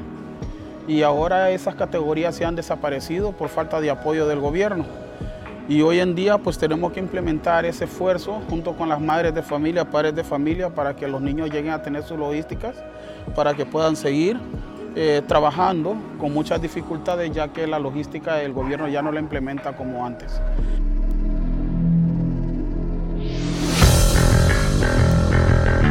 Si la falta de canchas es uno de los grandes desafíos para la formación de los niños en ciudades como San Pedro Sula y Tegucigalpa, en el interior del país la historia es diferente.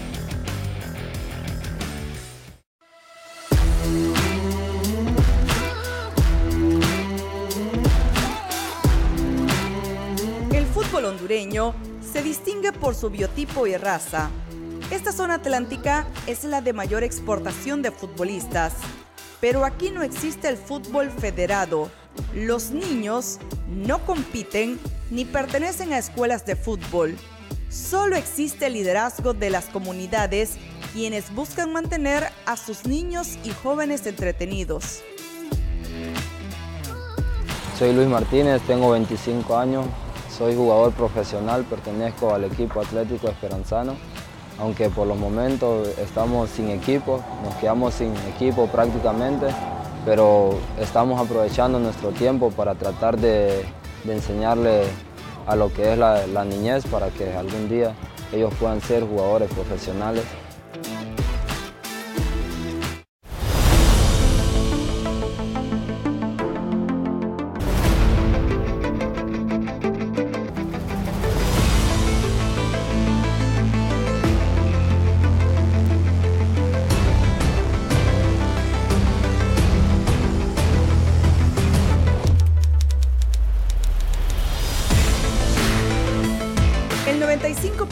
De la comunidad del Triunfo de la Cruz son afrodescendientes. Aquí hay 135 niños que juegan fútbol y el 50% de sus padres han emigrado. Y el resto apenas les ajusta para sobrevivir, así que el deporte no es una prioridad. Aunque el fútbol es lo único que los separa del alcohol y las drogas.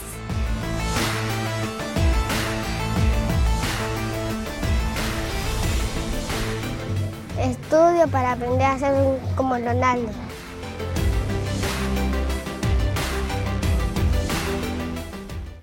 Me gustaría que arreglaran nuestra cancha para jugar un poquito mucho mejor. Aquí me gustaría tener galera con las gradas, pero que se mire bonito. Y aquí arreglar este muro porque como hubo llena lo botó y nos gustaría tenerlo bien arregladito. Ya ahí si nos ofrecieran algo más fueran pelotas.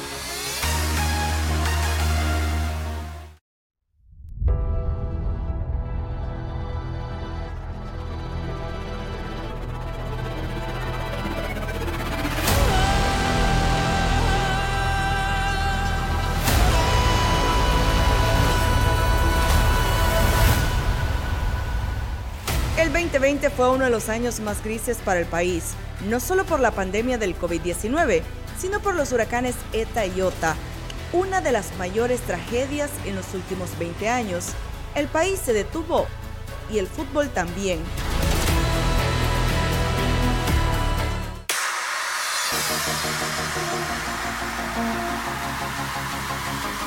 Las secuelas siguen viéndose reflejadas en las pocas canchas con que cuenta el fútbol menor, las cuales han sido abandonadas.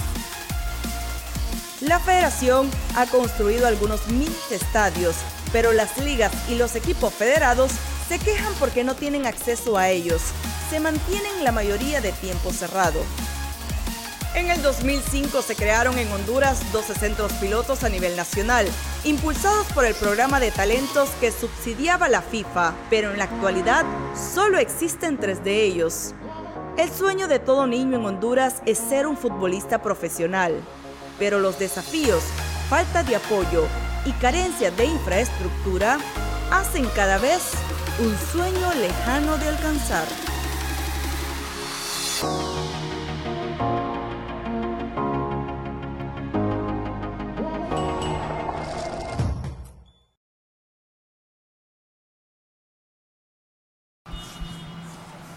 Felicitar a Jenny Fernández por el trabajo que hizo, eh, a la gente de la federación. Sé que están molestos, no sé por qué están molestos, porque esto deberían de utilizarlo como una ayuda para ir a aquellos que tienen mayor poder y hacerles entender las necesidades por las que pasa la federación. A los que toman decisiones en el fútbol, en la misma federación, los mismos equipos, tendrían que entender que no hay futuro sin pensar en los niños, que la única solución, a ver, Argentina, Brasil, Uruguay viven de la exportación, venta de jugadores. En Centroamérica y en este caso Honduras no se han dado cuenta. Centroamérica y Honduras en especial, Honduras en especial tiene el talento autóctono mejor que existe en el istmo pero no se dan cuenta. Un desperdicio. Les puedo asegurar, señores dirigentes, directivos del fútbol hondureño, que si esto lo agarraran en Uruguay, en Argentina o Brasil, harían maravillas con estos chicos y se cansarían de exportar jugadores por el mundo.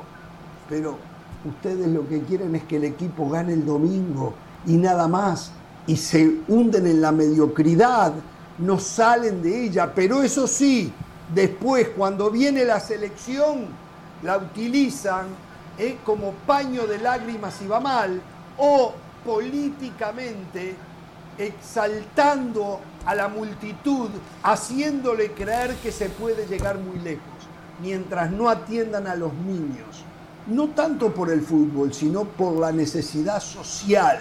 Y después por el fútbol para poder dar un salto de calidad, seguirán en el mismo lugar donde se encuentran hoy. No lo digo yo, lo dice la historia de la sociedad y del fútbol. Los escucho. Y los años hablan por sí solos, porque uno hace décadas que venimos cubriendo el fútbol centroamericano, eh, entre ellos por supuesto el hondureño, y nos damos cuenta que nada ha cambiado, que nada, nada ha progresado, al contrario, ha ido descendiendo la calidad del talento en la cantidad que Honduras supo tener en algún momento, tenía algo, algo, por lo menos aquel comienzo de, de, año 2000. Hoy eh, analizamos eh, la calidad de jugadores y ha ido hacia abajo, su mensaje, pero poco hacen, no se invierte, y es cierto, ¿eh? se preocupan por los equipos principales, con jugadores no formados de la mejor manera, ¿eh? con extranjeros, y bueno, y así. Pero la inversión hacia los jugadores jóvenes realmente no existe. Sí no existe, por supuesto, no hay futuro. Es lamentable, ¿eh? por Honduras y por todo lo que pasa en el área. La pobreza y la carencia no debería de ser una cosa válida, porque el otro día eh, Uruguay Sí, sí, sí, yo estoy bien acá. No sé si me escuchan ahí, Jorge y Hernán, ¿me escuchan? ¿Ustedes escuchan, eh, Jorge? Más o menos. ¿Lo escuchan a José? No, no, no lo escuchábamos si quieres, si, quieres, yo voy hablando mientras que José eh, eh, soluciona su problema, tal vez saliendo y entrando de, nuestra comunicación interna. Eh, a ver, yo quiero decir algo, compañeros, porque me dejó muy preocupada, ya la información está ahí, ya sabemos cuáles son las falencias Jorge, lo que tú comentabas en un principio, el hecho de que la Federación Hondureña de Fútbol no responda, eh, eh, se encuentre molesta. A ver, primero que todo, recuerde a, los federativos del fútbol, el periodismo está para mostrar las cosas que hay que arreglar para la crítica. Y eso no nos convierte en sus enemigos, nos convierte no, en para periodistas que están haciendo periodismo. Y ustedes siempre van a tener una oportunidad para dar la otra versión. Entonces, no lo, no lo desaprovechen. Otra cosa, Jenny no ha dado más que información. Jenny no ha dado opinión, Jenny ha dado información, lo que está ahí. No fue que se armaron unas canchas de barro, no fue que se inventó información para presentarla en Jorge Ramos y su banda. Y aunque diera opinión, qué bueno que haya periodistas críticos con argumentos, con hechos, con videos, presentando cuáles son las falencias de su fútbol. Un fútbol Nos tenemos que, ir está venido a, la pausa. y que tiene que tener algunas, algunas causas. Así que bueno, Jorge, eh, simplemente eso, no a las represalias y sí a la crítica constructiva. Yo voy a ser muy breve, a ver si ahora me escuchan ahí. Lo único que quería decir es que la pobreza no es excusa válida porque Uruguay tiene mucha pobreza, pero tiene una estructura, tiene un sistema, hay trabajo y Uruguay es uno de los principales exportadores en el mundo. Segundo, en un ratito vamos a escuchar la entrevista con Mario Monterrosa. Después de recorrer las canchas de Centroamérica, después de ver ese trabajo de Jenny Fernández, el fútbol de centroamericano en lugar de ir para adelante va hacia atrás, ¿eh? no hay evolución, hay involución. Que entiendan, que entiendan que aquí estamos para sumar y no para restar, pero la manera de sumar es viviendo la realidad de lo que existe. La realidad no se puede ocultar, no se puede negar, porque igual sigue existiendo. Hoy fuera del aire hablábamos con Del Valle como muchos directivos en Latinoamérica se molestan cuando uno señala y critica y nos decía del Valle, en Estados Unidos totalmente diferente. Acá lo que quieren es que lo critiquen para que los promocionen. En Estados Unidos, en Latinoamérica, una muy mala costumbre. No se puede criticar porque te amenazan. Te amenazan con que te quedes sin trabajo, te amenazan con arrinconarte, te amenazan de diferentes maneras. No estoy amanezando, hablando de amenazas eh, más allá de lo que es la parte laboral, eh, que quede bien claro. Entonces, eh, de nuevo, estamos para sumar. Si los directivos de la Federación Hondureña de Fútbol quieren hablar, dar su punto de vista, están las cámaras de Jorge Ramos y su banda abierta para que lleguen y podemos intercambiar opiniones. señores, miren, el tema de exportación, estoy viendo algo que es de locura, que queda para otro momento. El Newcastle en el último año, escuchen esto, lleva gastado 238 millones de euros. Por lejos es el equipo hmm. que más ha gastado. ¿eh? Si habrá mercado para venderles jugadores, señores de la Federación Hondureña, si habrá allí gente buscando talento. Tenemos que hacer la pausa. Se viene la nota con el secretario general de la UNCAP, el señor Monterrosa. Volvemos.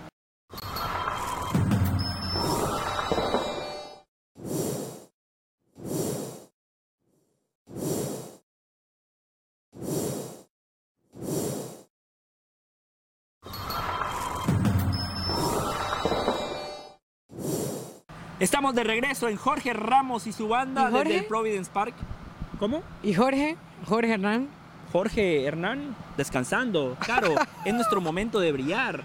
Es momento. Me parece. Es momento que le expliquemos a la gente por qué estamos aquí, Caro. A ver, la MLS, según ellos, tienen muchos derbis, muchos clásicos.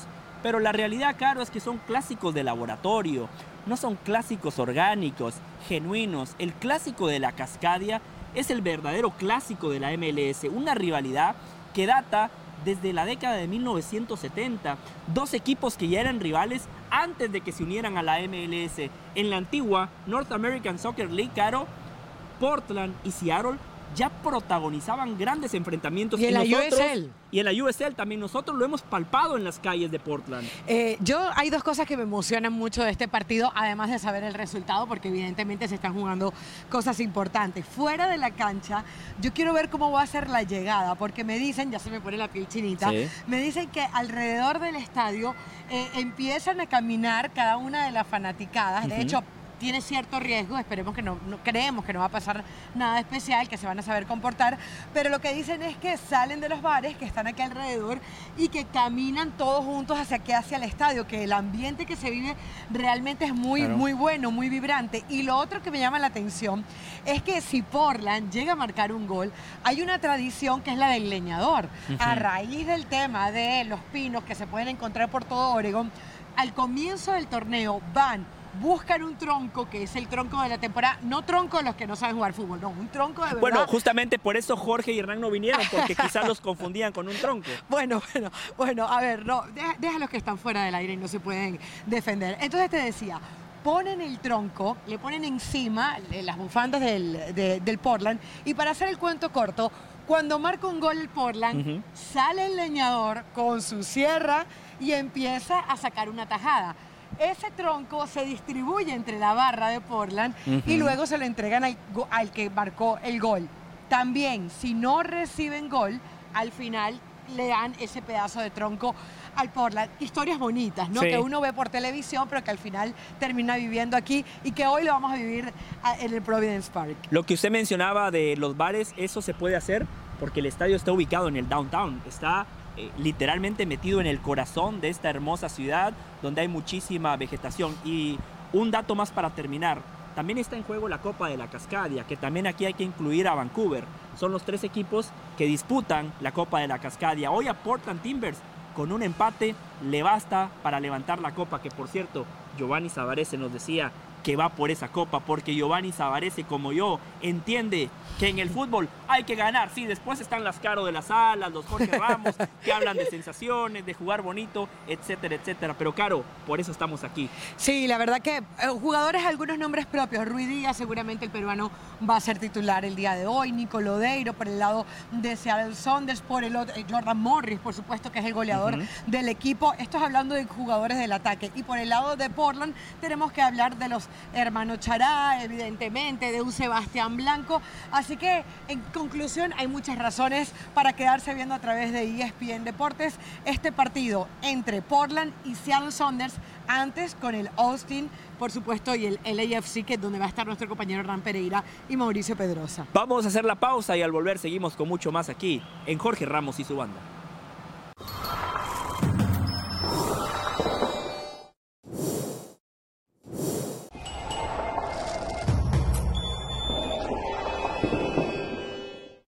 Seguimos en Jorge Ramos y su banda. Recuerden que ESPN Plus tiene todo lo mejor del mundo del deporte. Vamos ahora con otros deportes, con Sebastián Martínez Christensen que nos trae todas las novedades. Adelante, Seba.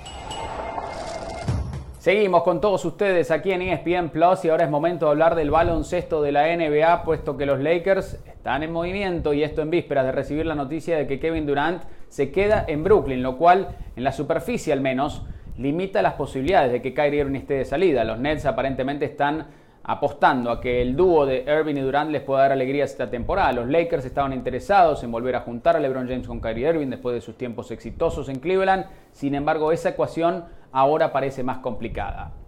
Los Lakers aún así deciden moverse y yo creo que hacen un movimiento más que interesante. Cambio del conjunto de los Lakers que da a Stanley Johnson y Taylor Horton Tucker a cambio de Patrick Beverly. Patrick Beverly tiene 34 años de edad Está claro que sus mejores años tal vez están detrás de él, pero lo que hace primordialmente es ser un hombre de energía, de un fuego interior competitivo difícil de replicar, y es uno de los mejores defensores de la NBA. Este equipo de los Lakers necesita desesperadamente defensiva y tripleros. Beverly puede lastimarte a distancia ocasionalmente, pero no es uno de los triperos más letales. Sin embargo, y entiendo que algunos fanáticos de los Lakers pueden cuestionar el hecho de que en el pasado Taylor Horton Tucker los Lakers no lo querían cambiar y era a cambio de nombres propios más rutilantes que Patrick Beverly, pero lo pasado pisado, ahora hay que mirar hacia adelante. ¿Quién piensa en su sano juicio que Stanley Johnson o Horton Tucker iban a hacer una diferencia este año para los Lakers? Beverly sí la va a hacer, va a tener un rol específico. Todavía tienen que ir a buscar tripleros. La realidad es que el nombre a mí de Buddy Hill siempre me pareció uno de los más interesantes para el conjunto de los Lakers y tienen que tratar de salirse de ese contrato de Russell Westbrook.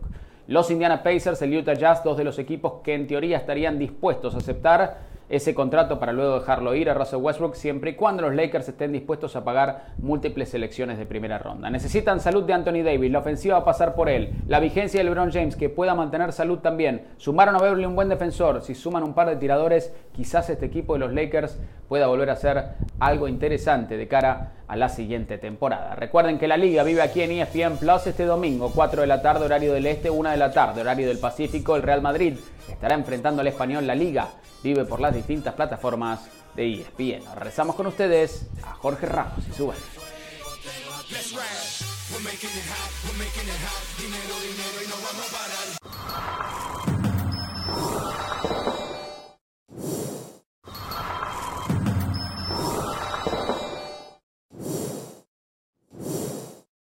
Continuamos en Jorge Ramos y su banda y ahora vamos a lo que veníamos anunciando a lo largo del programa. La nota con el secretario general de la UNCAF, Mario Monterrosa. Nota que hicieron Hernán Pereira y José del Valle en su visita a Guatemala. ¿Cuáles son las soluciones? ¿Cómo se ve el futuro en lo mediato, en, lo, eh, en el largo plazo del fútbol del istmo centroamericano? ¿Hay soluciones? ¿Hay mejora? ¿Hay futuro? Aquí la nota. Bueno, estamos aquí en Jorge Ramos y su banda, como lo habíamos prometido, con Mario Monterrosa, secretario general de la UNCAF. La UNCAF, para quienes no saben, la organización que maneja el fútbol centroamericano de los siete países afiliados a dicho organismo. Mario, antes que todo, gracias por aceptar la invitación, por estar con nosotros, para hablar un poco de la UNCAF, del fútbol centroamericano eh, y para conocer un poco la realidad del fútbol de este sector del planeta que tanto hablamos en Jorge Ramos y su banda y especialmente en los Estados Unidos. ¿Cómo te va? Bien, gracias Hernán, un gusto tenerlos por acá, por Guatemala, bienvenidos. José, un placer conocerlos en persona, habíamos eh, tenido la oportunidad de hacerlo por teléfono, pero es un gusto tenerlos por acá y poder acompañarlos eh, también a Jorge y a todos los demás, un gusto. Bueno, empecemos a ver un poquito. Primero, ¿cómo está el UNCAF? ¿Cómo está la, organización? ¿Cómo, ¿Cómo se está manejando? ¿Cómo se solvente económicamente? ¿Cómo está hoy eh, el organismo? Mira, creo que estamos bastante sólidos. Eh, por suerte, FIFA nos dio una asignación presupuestaria que se llama el FIFA Forward para la Unión Regional. Entonces contamos con dinero para poder hacer cinco competencias al año. Por suerte, ahí sí que la pandemia a nosotros nos benefició en ese sentido. El tiempo de la pandemia nos siguieron entregando los fondos y tuvimos la oportunidad de poder eh, ahorrar esto. Entonces hicimos, este año estamos haciendo seis torneos. Empezamos con un torneo sub-19 en Belice, que era el preparatorio para el campeonato sub-20 de la CONCACAF, en el que si viste tuvimos dos equipos centroamericanos clasificados. Ambos participaron en este torneo. Y eh, lo hacemos así.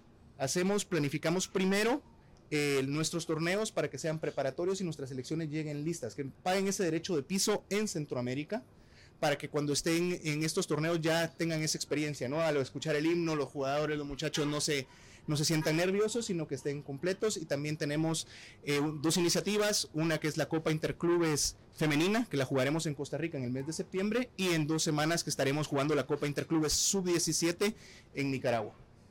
Eh, Mario, eh, ¿Qué tanto le pesó a la el hecho de que no se juegue más la Copa Centroamericana? Me tocó estar en la última que fue en Panamá, fue un éxito.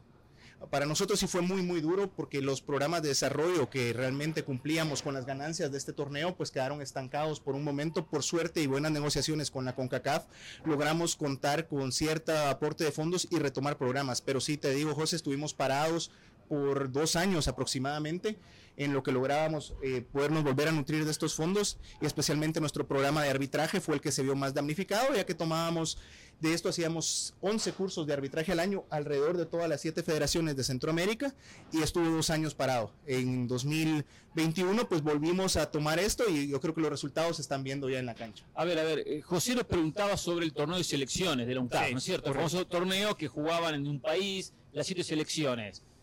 Ahora, la última edición, si mal no recuerdo, en Panamá. 2017. 2017, estamos 2022. Cinco años que no se jugó. ¿Se vuelve a jugar o no se va a jugar nunca más ese campeonato? No, ese campeonato de momento no hay planes para que se vuelva a jugar. Eh, ¿Por qué? Porque le cedimos el espacio a la Liga de Naciones. Al final de cuentas, también como un CAF, vemos parte de la visión una CONCACAF y sabemos la necesidad que tienen los demás países para ¿Están de acuerdo? ¿Están de acuerdo ustedes? ¿O, o hacen porque CONCACAF los presiona, los exige? No, jugamos Liga de Naciones y no jugamos más. Porque hoy no hay un campeón centroamericano a nivel selección. Pero al final de cuentas sí estamos de acuerdo porque la Liga de Naciones te abre otras puertas, jugar más partidos. Eh, teníamos realmente un torneo cada dos años donde podías participar. Ahora en la Liga de Naciones tienes mayor participación, tienes más partidos, el hecho del el formato funciona. Yo no, perdón, yo no discuto la Liga de Naciones porque es positivo la Liga de Naciones, pero ¿por qué no ambos? Mira, en este momento no se puede por las fechas. Lastimosamente, lo, hablábamos fuera de micrófonos, el calendario está saturado y las fechas de la Liga de Naciones pues te comen todo el calendario. Esa es, esa es la razón. Claro. Y cuando hablamos de la CONCACAF Liga de Naciones, los premios económicamente, ¿ustedes están conformes con los premios que ofrece la CONCACAF? Mira, de momento no hemos escuchado ninguna queja de las, de las federaciones. Creo que realmente el apoyo que les dan para los subsidios de viaje eh, son suficientes para las federaciones. Así que te diría, eh, como un CAF no, no hemos escuchado ninguna queja de los miembros del comité ejecutivo, pero creo que eso dependería de cada una de las asociaciones nacionales, ¿verdad? Económicamente, independientemente de algunas razones específicas, como nos aclarabas, ¿CONCACAF ayuda a la UNCAF? ¿Hay un dinero que CONCACAF aporta a UNCAF para que UNCAF después distribuya y ayude en el crecimiento del fútbol centroamericano? Eh, no, no contamos con una asignación presupuestaria como tal. Obviamente tampoco la CONCACAF tiene la suficiente asignación para poderlo hacer con el Caribe y por eso es que no lo hace. Pero con el aporte de FIFA creo que hemos logrado salir adelante eh, es y es bastante, bastante bueno lo que FIFA nos da. Mario, eh, no hace mucho Pasión, determinación y constancia es lo que te hace campeón y mantiene tu actitud de ride or die baby. eBay Motors tiene lo que necesitas para darle mantenimiento a tu vehículo y para llegar hasta el rendimiento máximo. Desde sobrealimentadores, sistemas de sonido, tubos de escape, luces LED y más. Si buscas velocidad, potencia o estilo, lo encontrarás todo en eBay Motors. Con más de 122 millones de piezas, siempre encontrarás justo lo que buscas. Y con Guaranteed Fit de eBay, tienes la garantía de que tu pieza quede perfectamente a la primera se te devuelve tu dinero. Porque con eBay Motors, quemas llantas y no tu dinero. Con las piezas que buscas, a los precios que quieres, tu auto se convertirá en el MVP que te dará el triunfo. eBay Motors. ebaymotors.com Solo para artículos elegibles se aplican restricciones. Pasó el FIFA. Hubo muchos dirigentes que lamentablemente lucraron con el fútbol, le robaron dinero al fútbol, le robaron dinero a las federaciones centroamericanas. ¿Cómo hacen ustedes para supervisar cómo se invierte el dinero, esos fondos que hoy por hoy FIFA ofrece?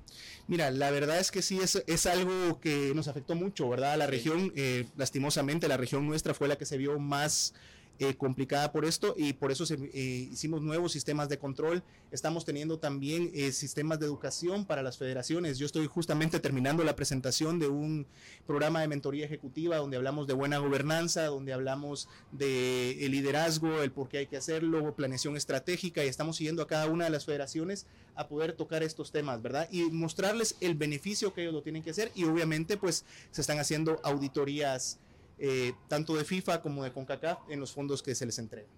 Mario, nosotros somos gente de fútbol hace años, hace 20 años, si no más, que seguimos el fútbol del área, de CONCACAF. Y lamentablemente uno tiene que decir, el fútbol en Centroamérica no ha crecido. Y uno tiene que mirar, a ustedes como cabeza. Después hay que eh, analizar cada federación y los dirigentes. Y exceptuando algunos casos puntuales, un poco Panamá, el resto no creció, sigue la misma mediocridad de siempre. Entonces uno dice, ¿qué hace en este caso un CAF, ¿no? Está la historia con CAF que es diferente. ¿Qué hace un CAF? ¿O por qué no ha hecho nada para que el fútbol Centroamérica dé algunos pasos hacia adelante? Porque Canadá lo superó a Centroamérica. Y siempre aparece alguno y lo supera. y no pasa nada con Centroamérica año tras año, dirigente tras dirigente, década tras década. Mira, lastimosamente ese ha sido un tema básicamente presupuestario, ¿verdad? En UNCAF. Eh, teníamos básicamente cuando nosotros llegamos acá, la UNCAF era encargada únicamente de organizar competencias. El desarrollo era inexistente realmente, eh, los programas de desarrollo. Y con el poco presupuesto que teníamos, tuvimos que dividir el pastel, ¿no? Hacer el pie y ver qué, qué podemos hacer. Y realmente el problema más grande que encontramos fue en arbitraje. Entonces dedicamos eh, los pocos huevos que teníamos en el canasto a tratar de mejorar el arbitraje y apoyarnos en las asociaciones para el desarrollo de las, del fútbol. Obviamente queremos, quisiéramos poder eh, invertir en preparación física, medicina deportiva, grassroots, que son temas que no están. Y ahora con este dinero de FIFA, pues eso es lo que estamos intentando. ¿no? Yo te digo, yo tengo mucha esperanza en este torneo de clubes sub-17, porque muchas veces también, eh, si lo miramos, tú, tú, me dices, somos gente de fútbol, y muchas veces eh, nos quejamos de las federaciones, en las federaciones no se hace, pero los clubes también tienen que trabajar, tienen que invertir en esas fuerzas básicas. Yo te digo, es un torneo que creamos, que lo que, que quiero hacer me preocupa, por ejemplo, cuando Comunicaciones participa que me presenta tres colombianos en sub-17. eso no es desarrollo. Eso no es desarrollo. Ni te digo, pongo comunicaciones porque es el ejemplo que tengo. Sí, sí, sí. Porque también lo hace esa prisa, también lo hacen los demás. Pero queremos hacer esto, queremos llevar ese efecto cascada a clubes, a selecciones y empezar desde las fuerzas básicas. Porque yo recuerdo, siendo aficionado al fútbol, acá cuando teníamos a Carlos Ruiz, el argentino, y a y, al profesor en, municipal, tenías un torneo de fuerzas básicas donde el clásico me gustaba más el de la especial que le llamaban que el clásico mayor y después sus jugadores te nutrían a los clubes y entonces fue la época dorada del fútbol nacional, por decirte en un caso en Guatemala, ¿no? Sobre ese tema, Mario, eh, en la banda siempre hablamos de que hay que invertir en formadores. Eh, en la tierra de Hernán Pereira, en Argentina, en Uruguay, hay muy buenos formadores. La UNCAF puede proveerle esos formadores a los clubes o por lo menos a las federaciones? Mira, es lo que estamos tratando. Eh, en su momento hicimos un programa que se llamaba Fútbol a la medida del niño del adolescente. Trajimos al alemán Horst Wayne con su, con su sistema de trabajo. Lastimosamente el programa se vio cortado por falta de, de recursos, pero lo estamos trabajando y esperamos ahora de la mano de la CONCACAF con la convención de entrenadores que ellos tienen y el programa de licenciamiento de entrenadores poder eh, tener, desarrollar a estos. Y te digo, tenemos un buen equipo de trabajo en Centroamérica que ha estado visitando todas las asociaciones y estamos teniendo estas charlas con los entrenadores y meterlos a formar parte de esta convención de entrenadores y el licenciamiento para tratar de mejorar el famoso train the trainers, ¿no?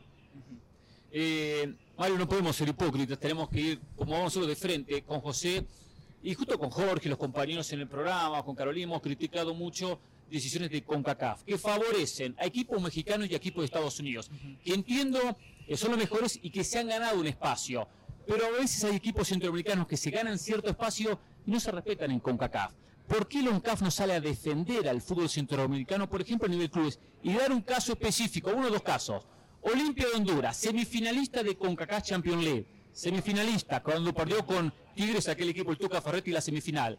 Al año siguiente no es ni cabeza de serie en CONCACAF Champions League. Y después pone Atlanta United o cualquier equipo de la MLS sin historia como cabeza de serie. Saprisa, que ha salido campeón de CONCACAF Champions League, aquella final que le ganó Pumas, no es cabeza de serie. Entiendo que igual no van a ganar el torneo, pero ser cabeza de serie representa un rival un poco más cómodo primera ronda, al fin y al cabo un ingreso económico por, un, por el premio, eh, una mejor recaudación. ¿Por qué el UNCAF no defiende ante CONCACAF a sus equipos? Mira, esa es una lucha silenciosa, se podría decir. No, no creas que no existe. El tema es que no, no, podemos salir públicamente porque no dejamos de ser un brazo administrativo de la CONCACAF.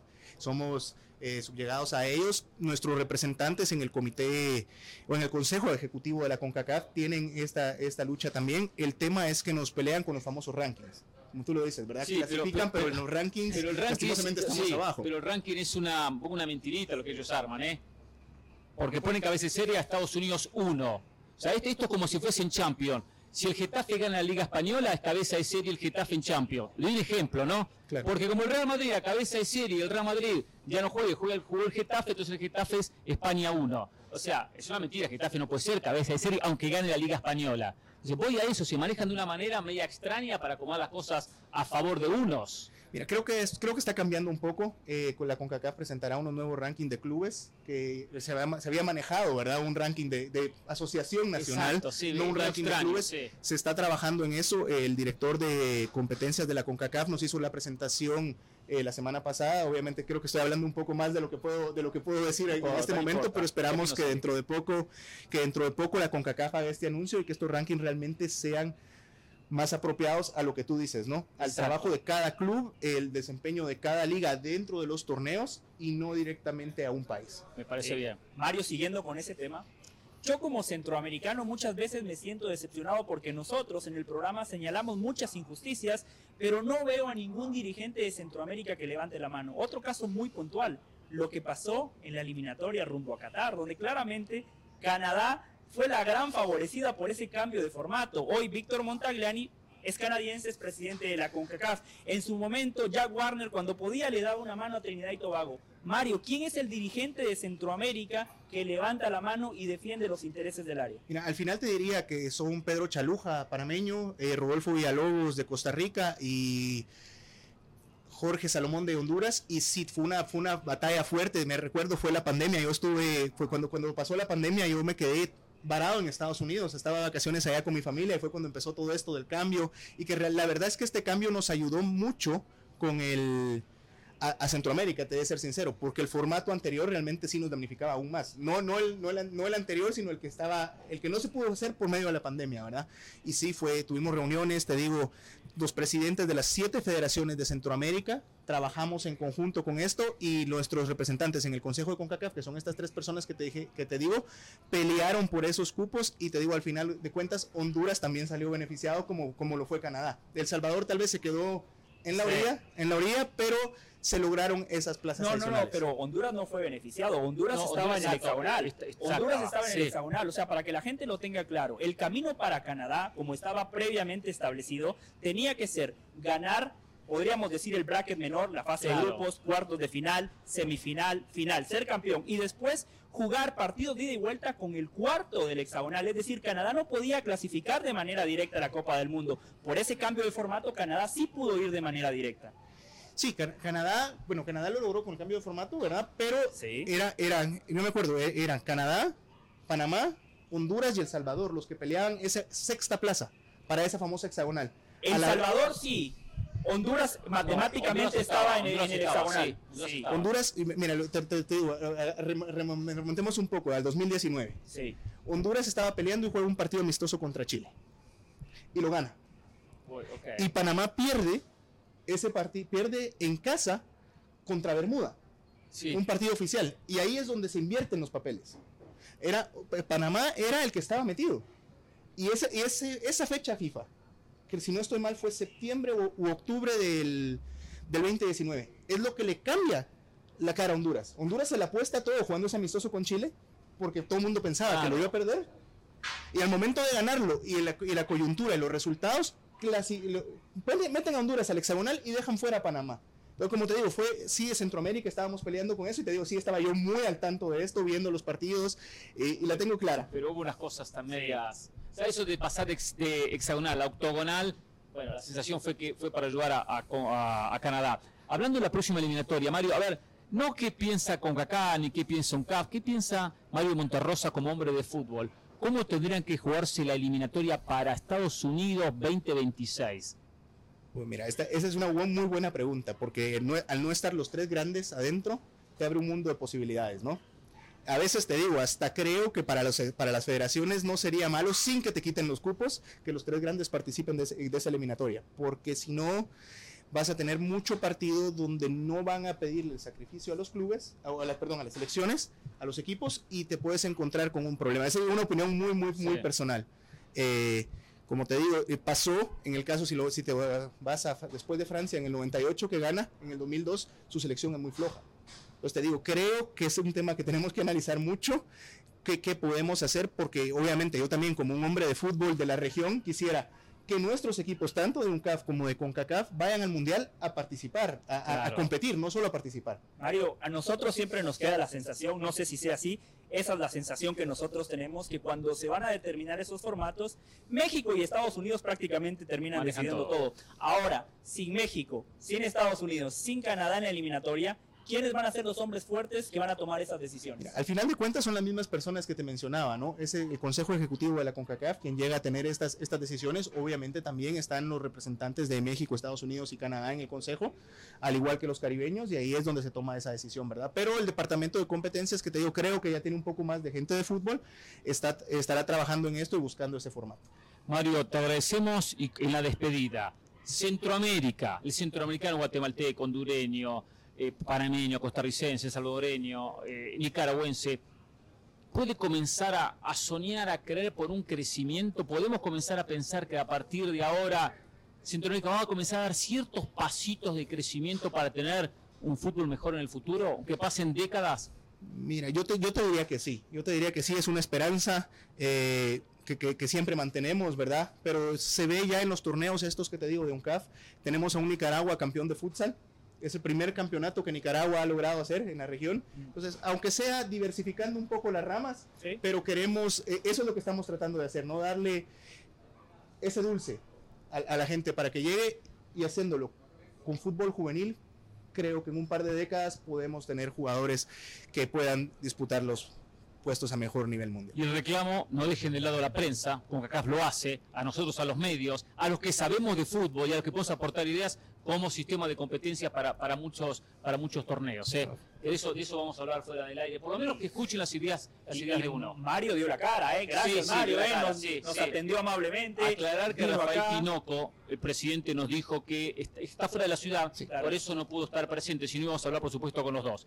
Gracias, Mario abrazo y bueno, ojalá que el fútbol de Centroamérica empiece por lo menos a tener quienes lo representen y a, luchar por tener un crecimiento que al fin y al cabo eh, eh, termine siendo beneficioso para todos. Abrazo. Gracias a ustedes. Mario Monterrosa, secretario general del UNCAF, aquí en Jorge Ramos y su banda.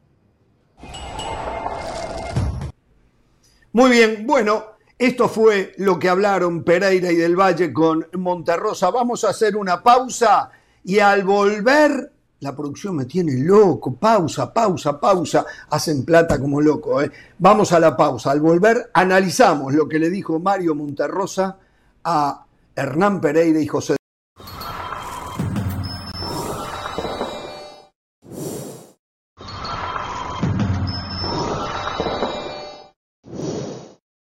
Bien, bueno, muy buena la nota. Primero felicitaciones Pereira, felicitaciones. Gracias y el agradecimiento que ustedes ya le dieron al señor Monterrosa, eh, primera reacción mía, por lo menos, a lo que acabo de escuchar. Es Antes podemos aclarar algo. Podemos aclarar algo muy importante. La nota se hizo antes del conflicto que acaba de suceder con el fútbol del Salvador. Digo esto porque no abordamos el tema del Salvador. A ellos les compete como organización que maneja el fútbol centroamericano. Pero bueno, la nota la hicimos con en Guatemala, tenemos pendiente mostrarla, por eso decidimos ponerla, ponerla al aire, pero por esa razón no se abordó un tema que hoy es crucial en el área, lo que está pasando con el fútbol eh, en el pulgarcito de Centroamérica. Por eso menciono esto simplemente para decir que no es que nos olvidamos, simplemente no era noticia en aquel entonces. Perfecto, valía la aclaración. Eh, primera reacción mía Pereira del Valle, Carolina eh, es que no entiendo la función que está cumpliendo la UNCAF.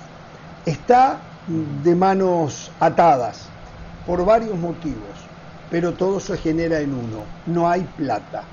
Y la poca plata que hay es para administrar pobreza, es la verdad, y no se puede solucionar nada. El mismo Monterrosa lo decía.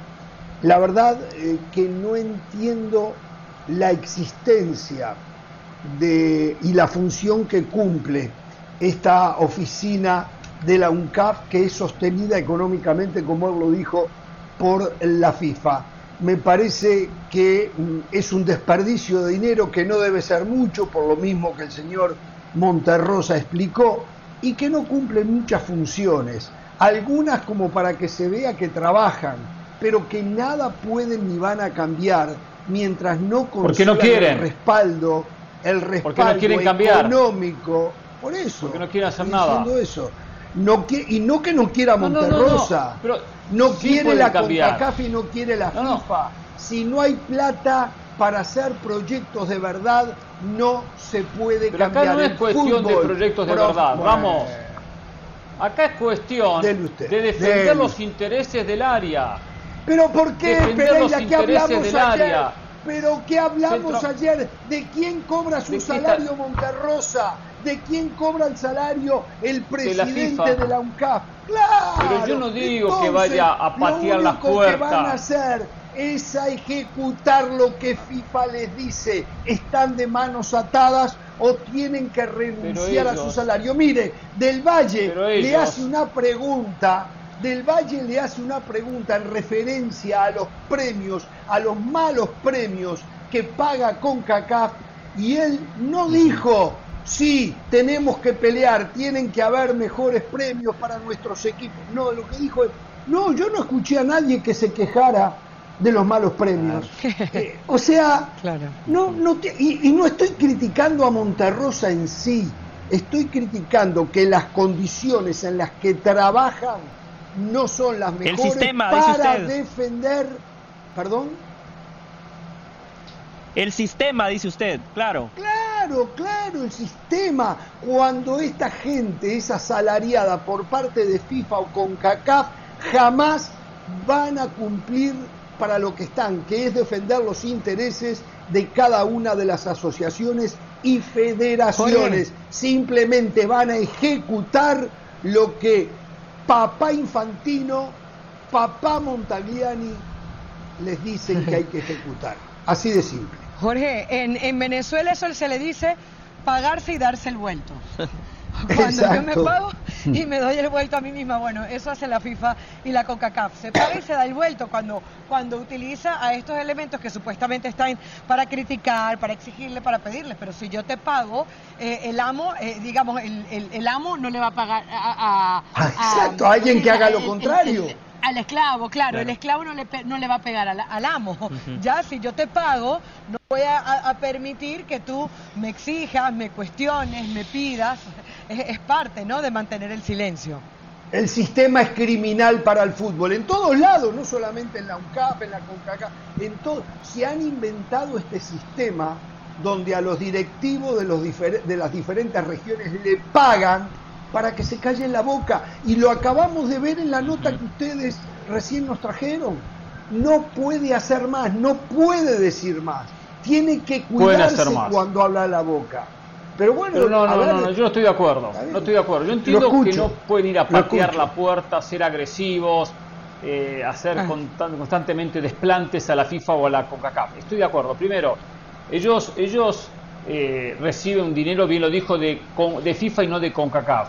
En muchos casos, en muchos casos, independientemente que el fútbol centroamericano eh, no ha crecido, no ha evolucionado, los dirigentes dejan mucho que desear, como organismo que lo representa podrían sacar la cara por Centroamérica para pedir algunos aspectos ligados a la justicia deportiva, por ejemplo, que lo hemos dicho en muchas ocasiones, muchas injusticias que ha habido con equipos o selecciones centroamericanas, no hacen absolutamente nada dejaron de recibir el dinero de la UNCAF, el torneo de selecciones que jugaban las siete selecciones centroamericanas, porque apareció la Liga de Naciones. O sea, aparece con CACAF y dice, armo Liga Naciones.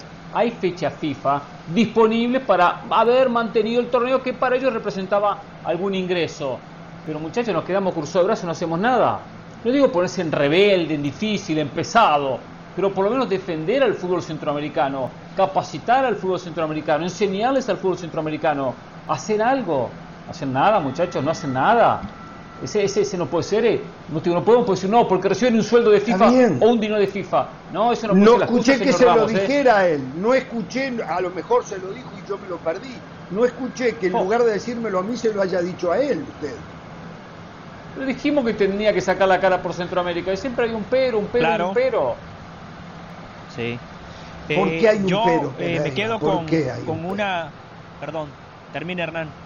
No, le pregunto es porque no es por incapacidad, no es porque no tengan ideas, porque usted se cree, Pereira, que usted es el único que tiene ideas, ¿eh?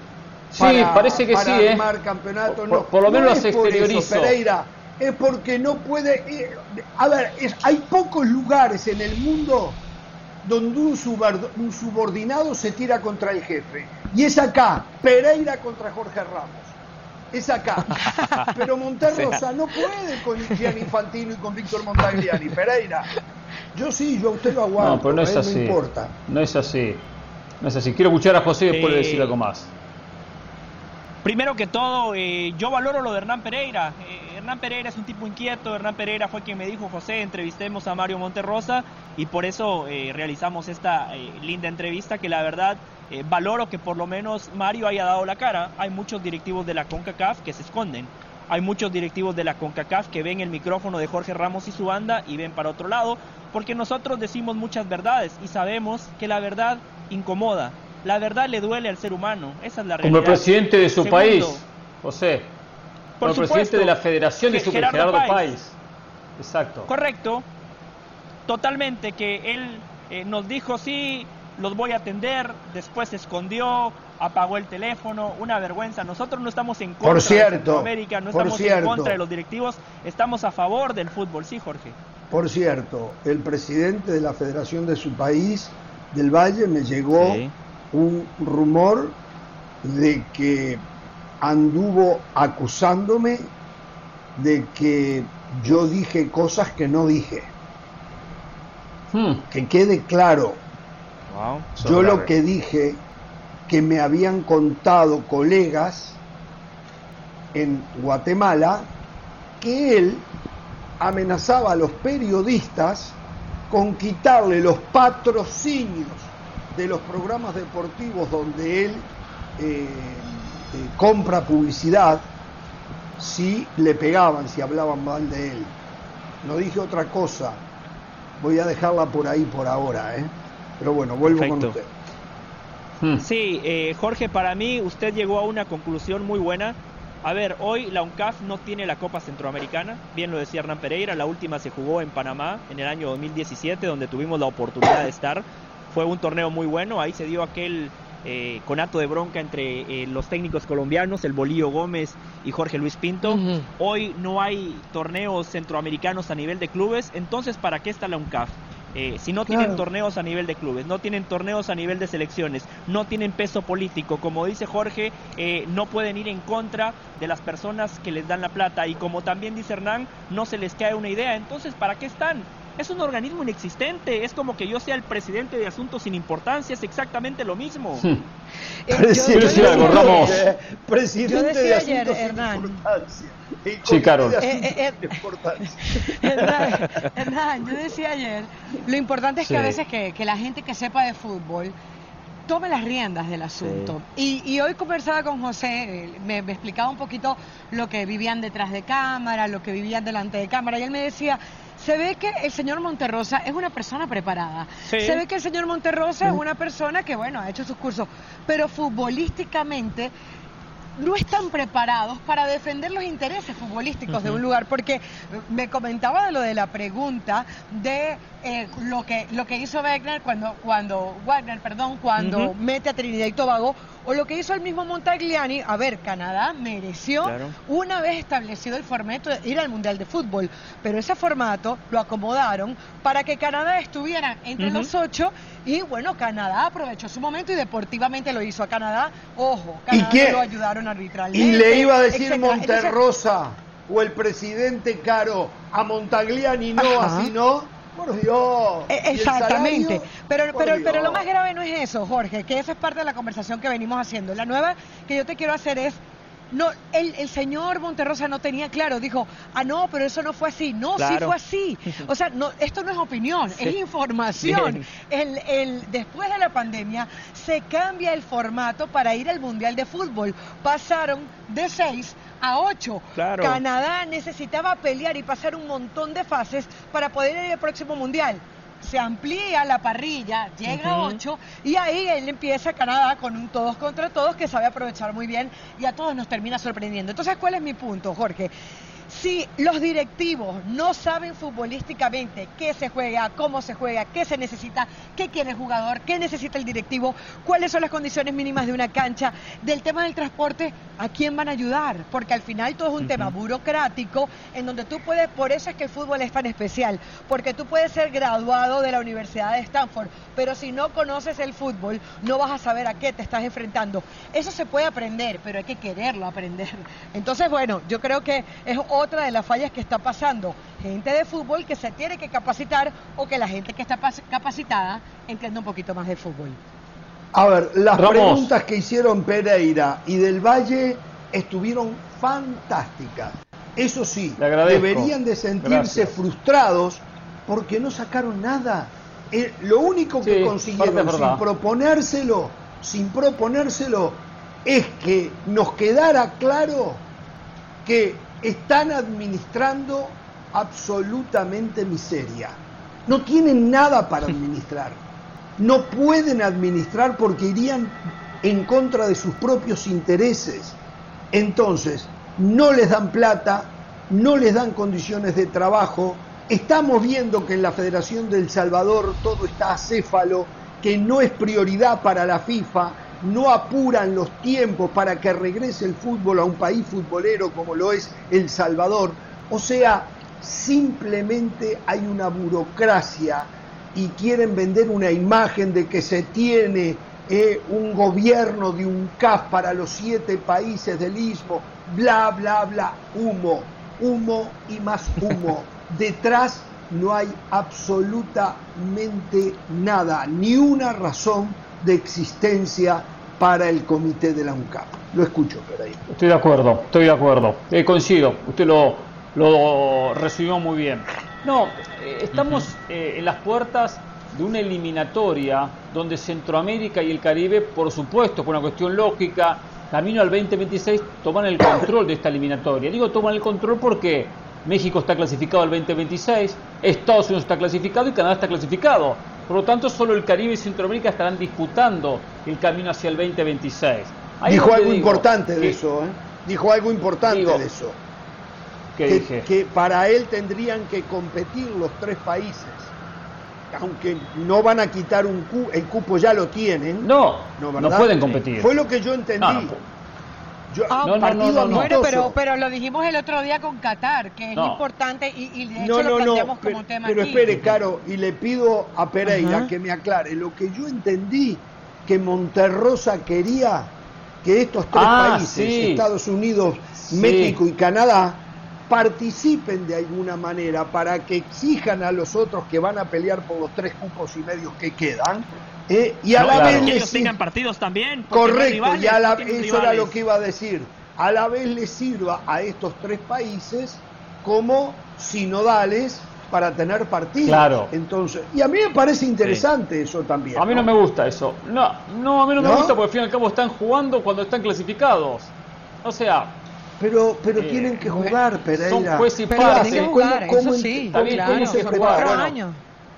que jueguen, no sé, otra, que jueguen una copa, un triangular. El triangular cada seis meses, no sé. Pero digo, no pueden ser parte de una eliminatoria cuando no van a clasificar. No, no, no, no, no. Atrás nunca ha visto ah, eso, ¿eh? Nunca le visto. Voy, le voy a dar un deber. Qatar lo hizo en Europa, lo que sí, dijo. Pero, pero, no Qatar lo hizo pero desarrolle un sistema que en la eliminatoria quede siempre alguien libre, tres libres, uno o dos de Centroamérica y uno del Caribe para que estas tres selecciones puedan jugar amistoso y se vayan rotando. se no sé, pero sí debería, sí debería. Hágalo usted, se lo vende a Monterrosa. Ah, bueno, no le dio bola. No, no, no. Yo le, yo le vendí algo, yo le vendí algo, pero igual no me dio bola porque después ya ni me, ni me mandó mensaje ni nada, no le, le interesa que está casualmente vinculado con esto. Independientemente que de la pregunta, ¿qué hacemos con México, con Canadá y con Estados Unidos, que tiene un inconveniente porque son tres años sin competencias?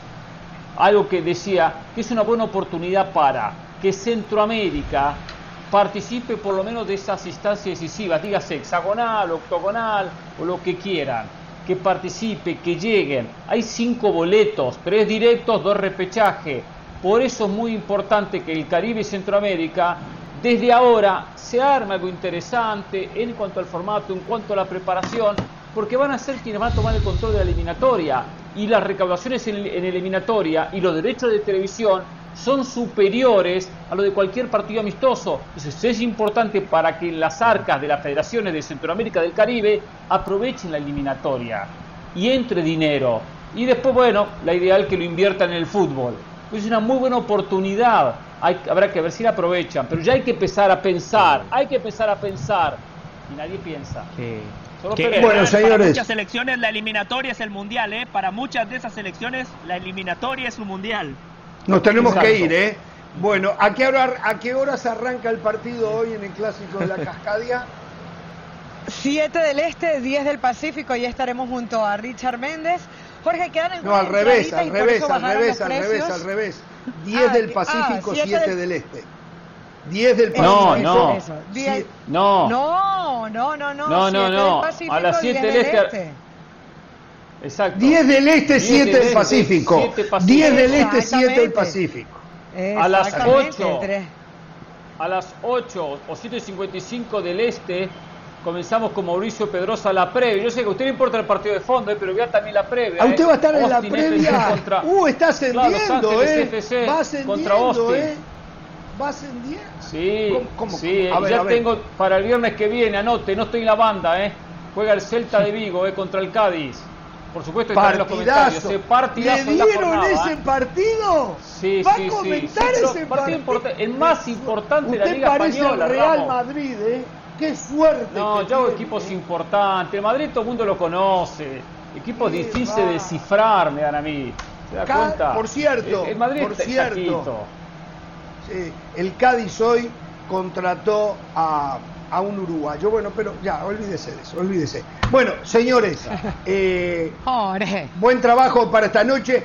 ¿Usted qué va a hacer? Gracias. Eh, nos vamos, bueno. Yo regreso el martes. Yo firmar autógrafos, Jorge, tomarme fotos con la gente. Ay, siempre, nada. ombligo, ¿eh? No tengan temor de ser felices. Buenas tardes.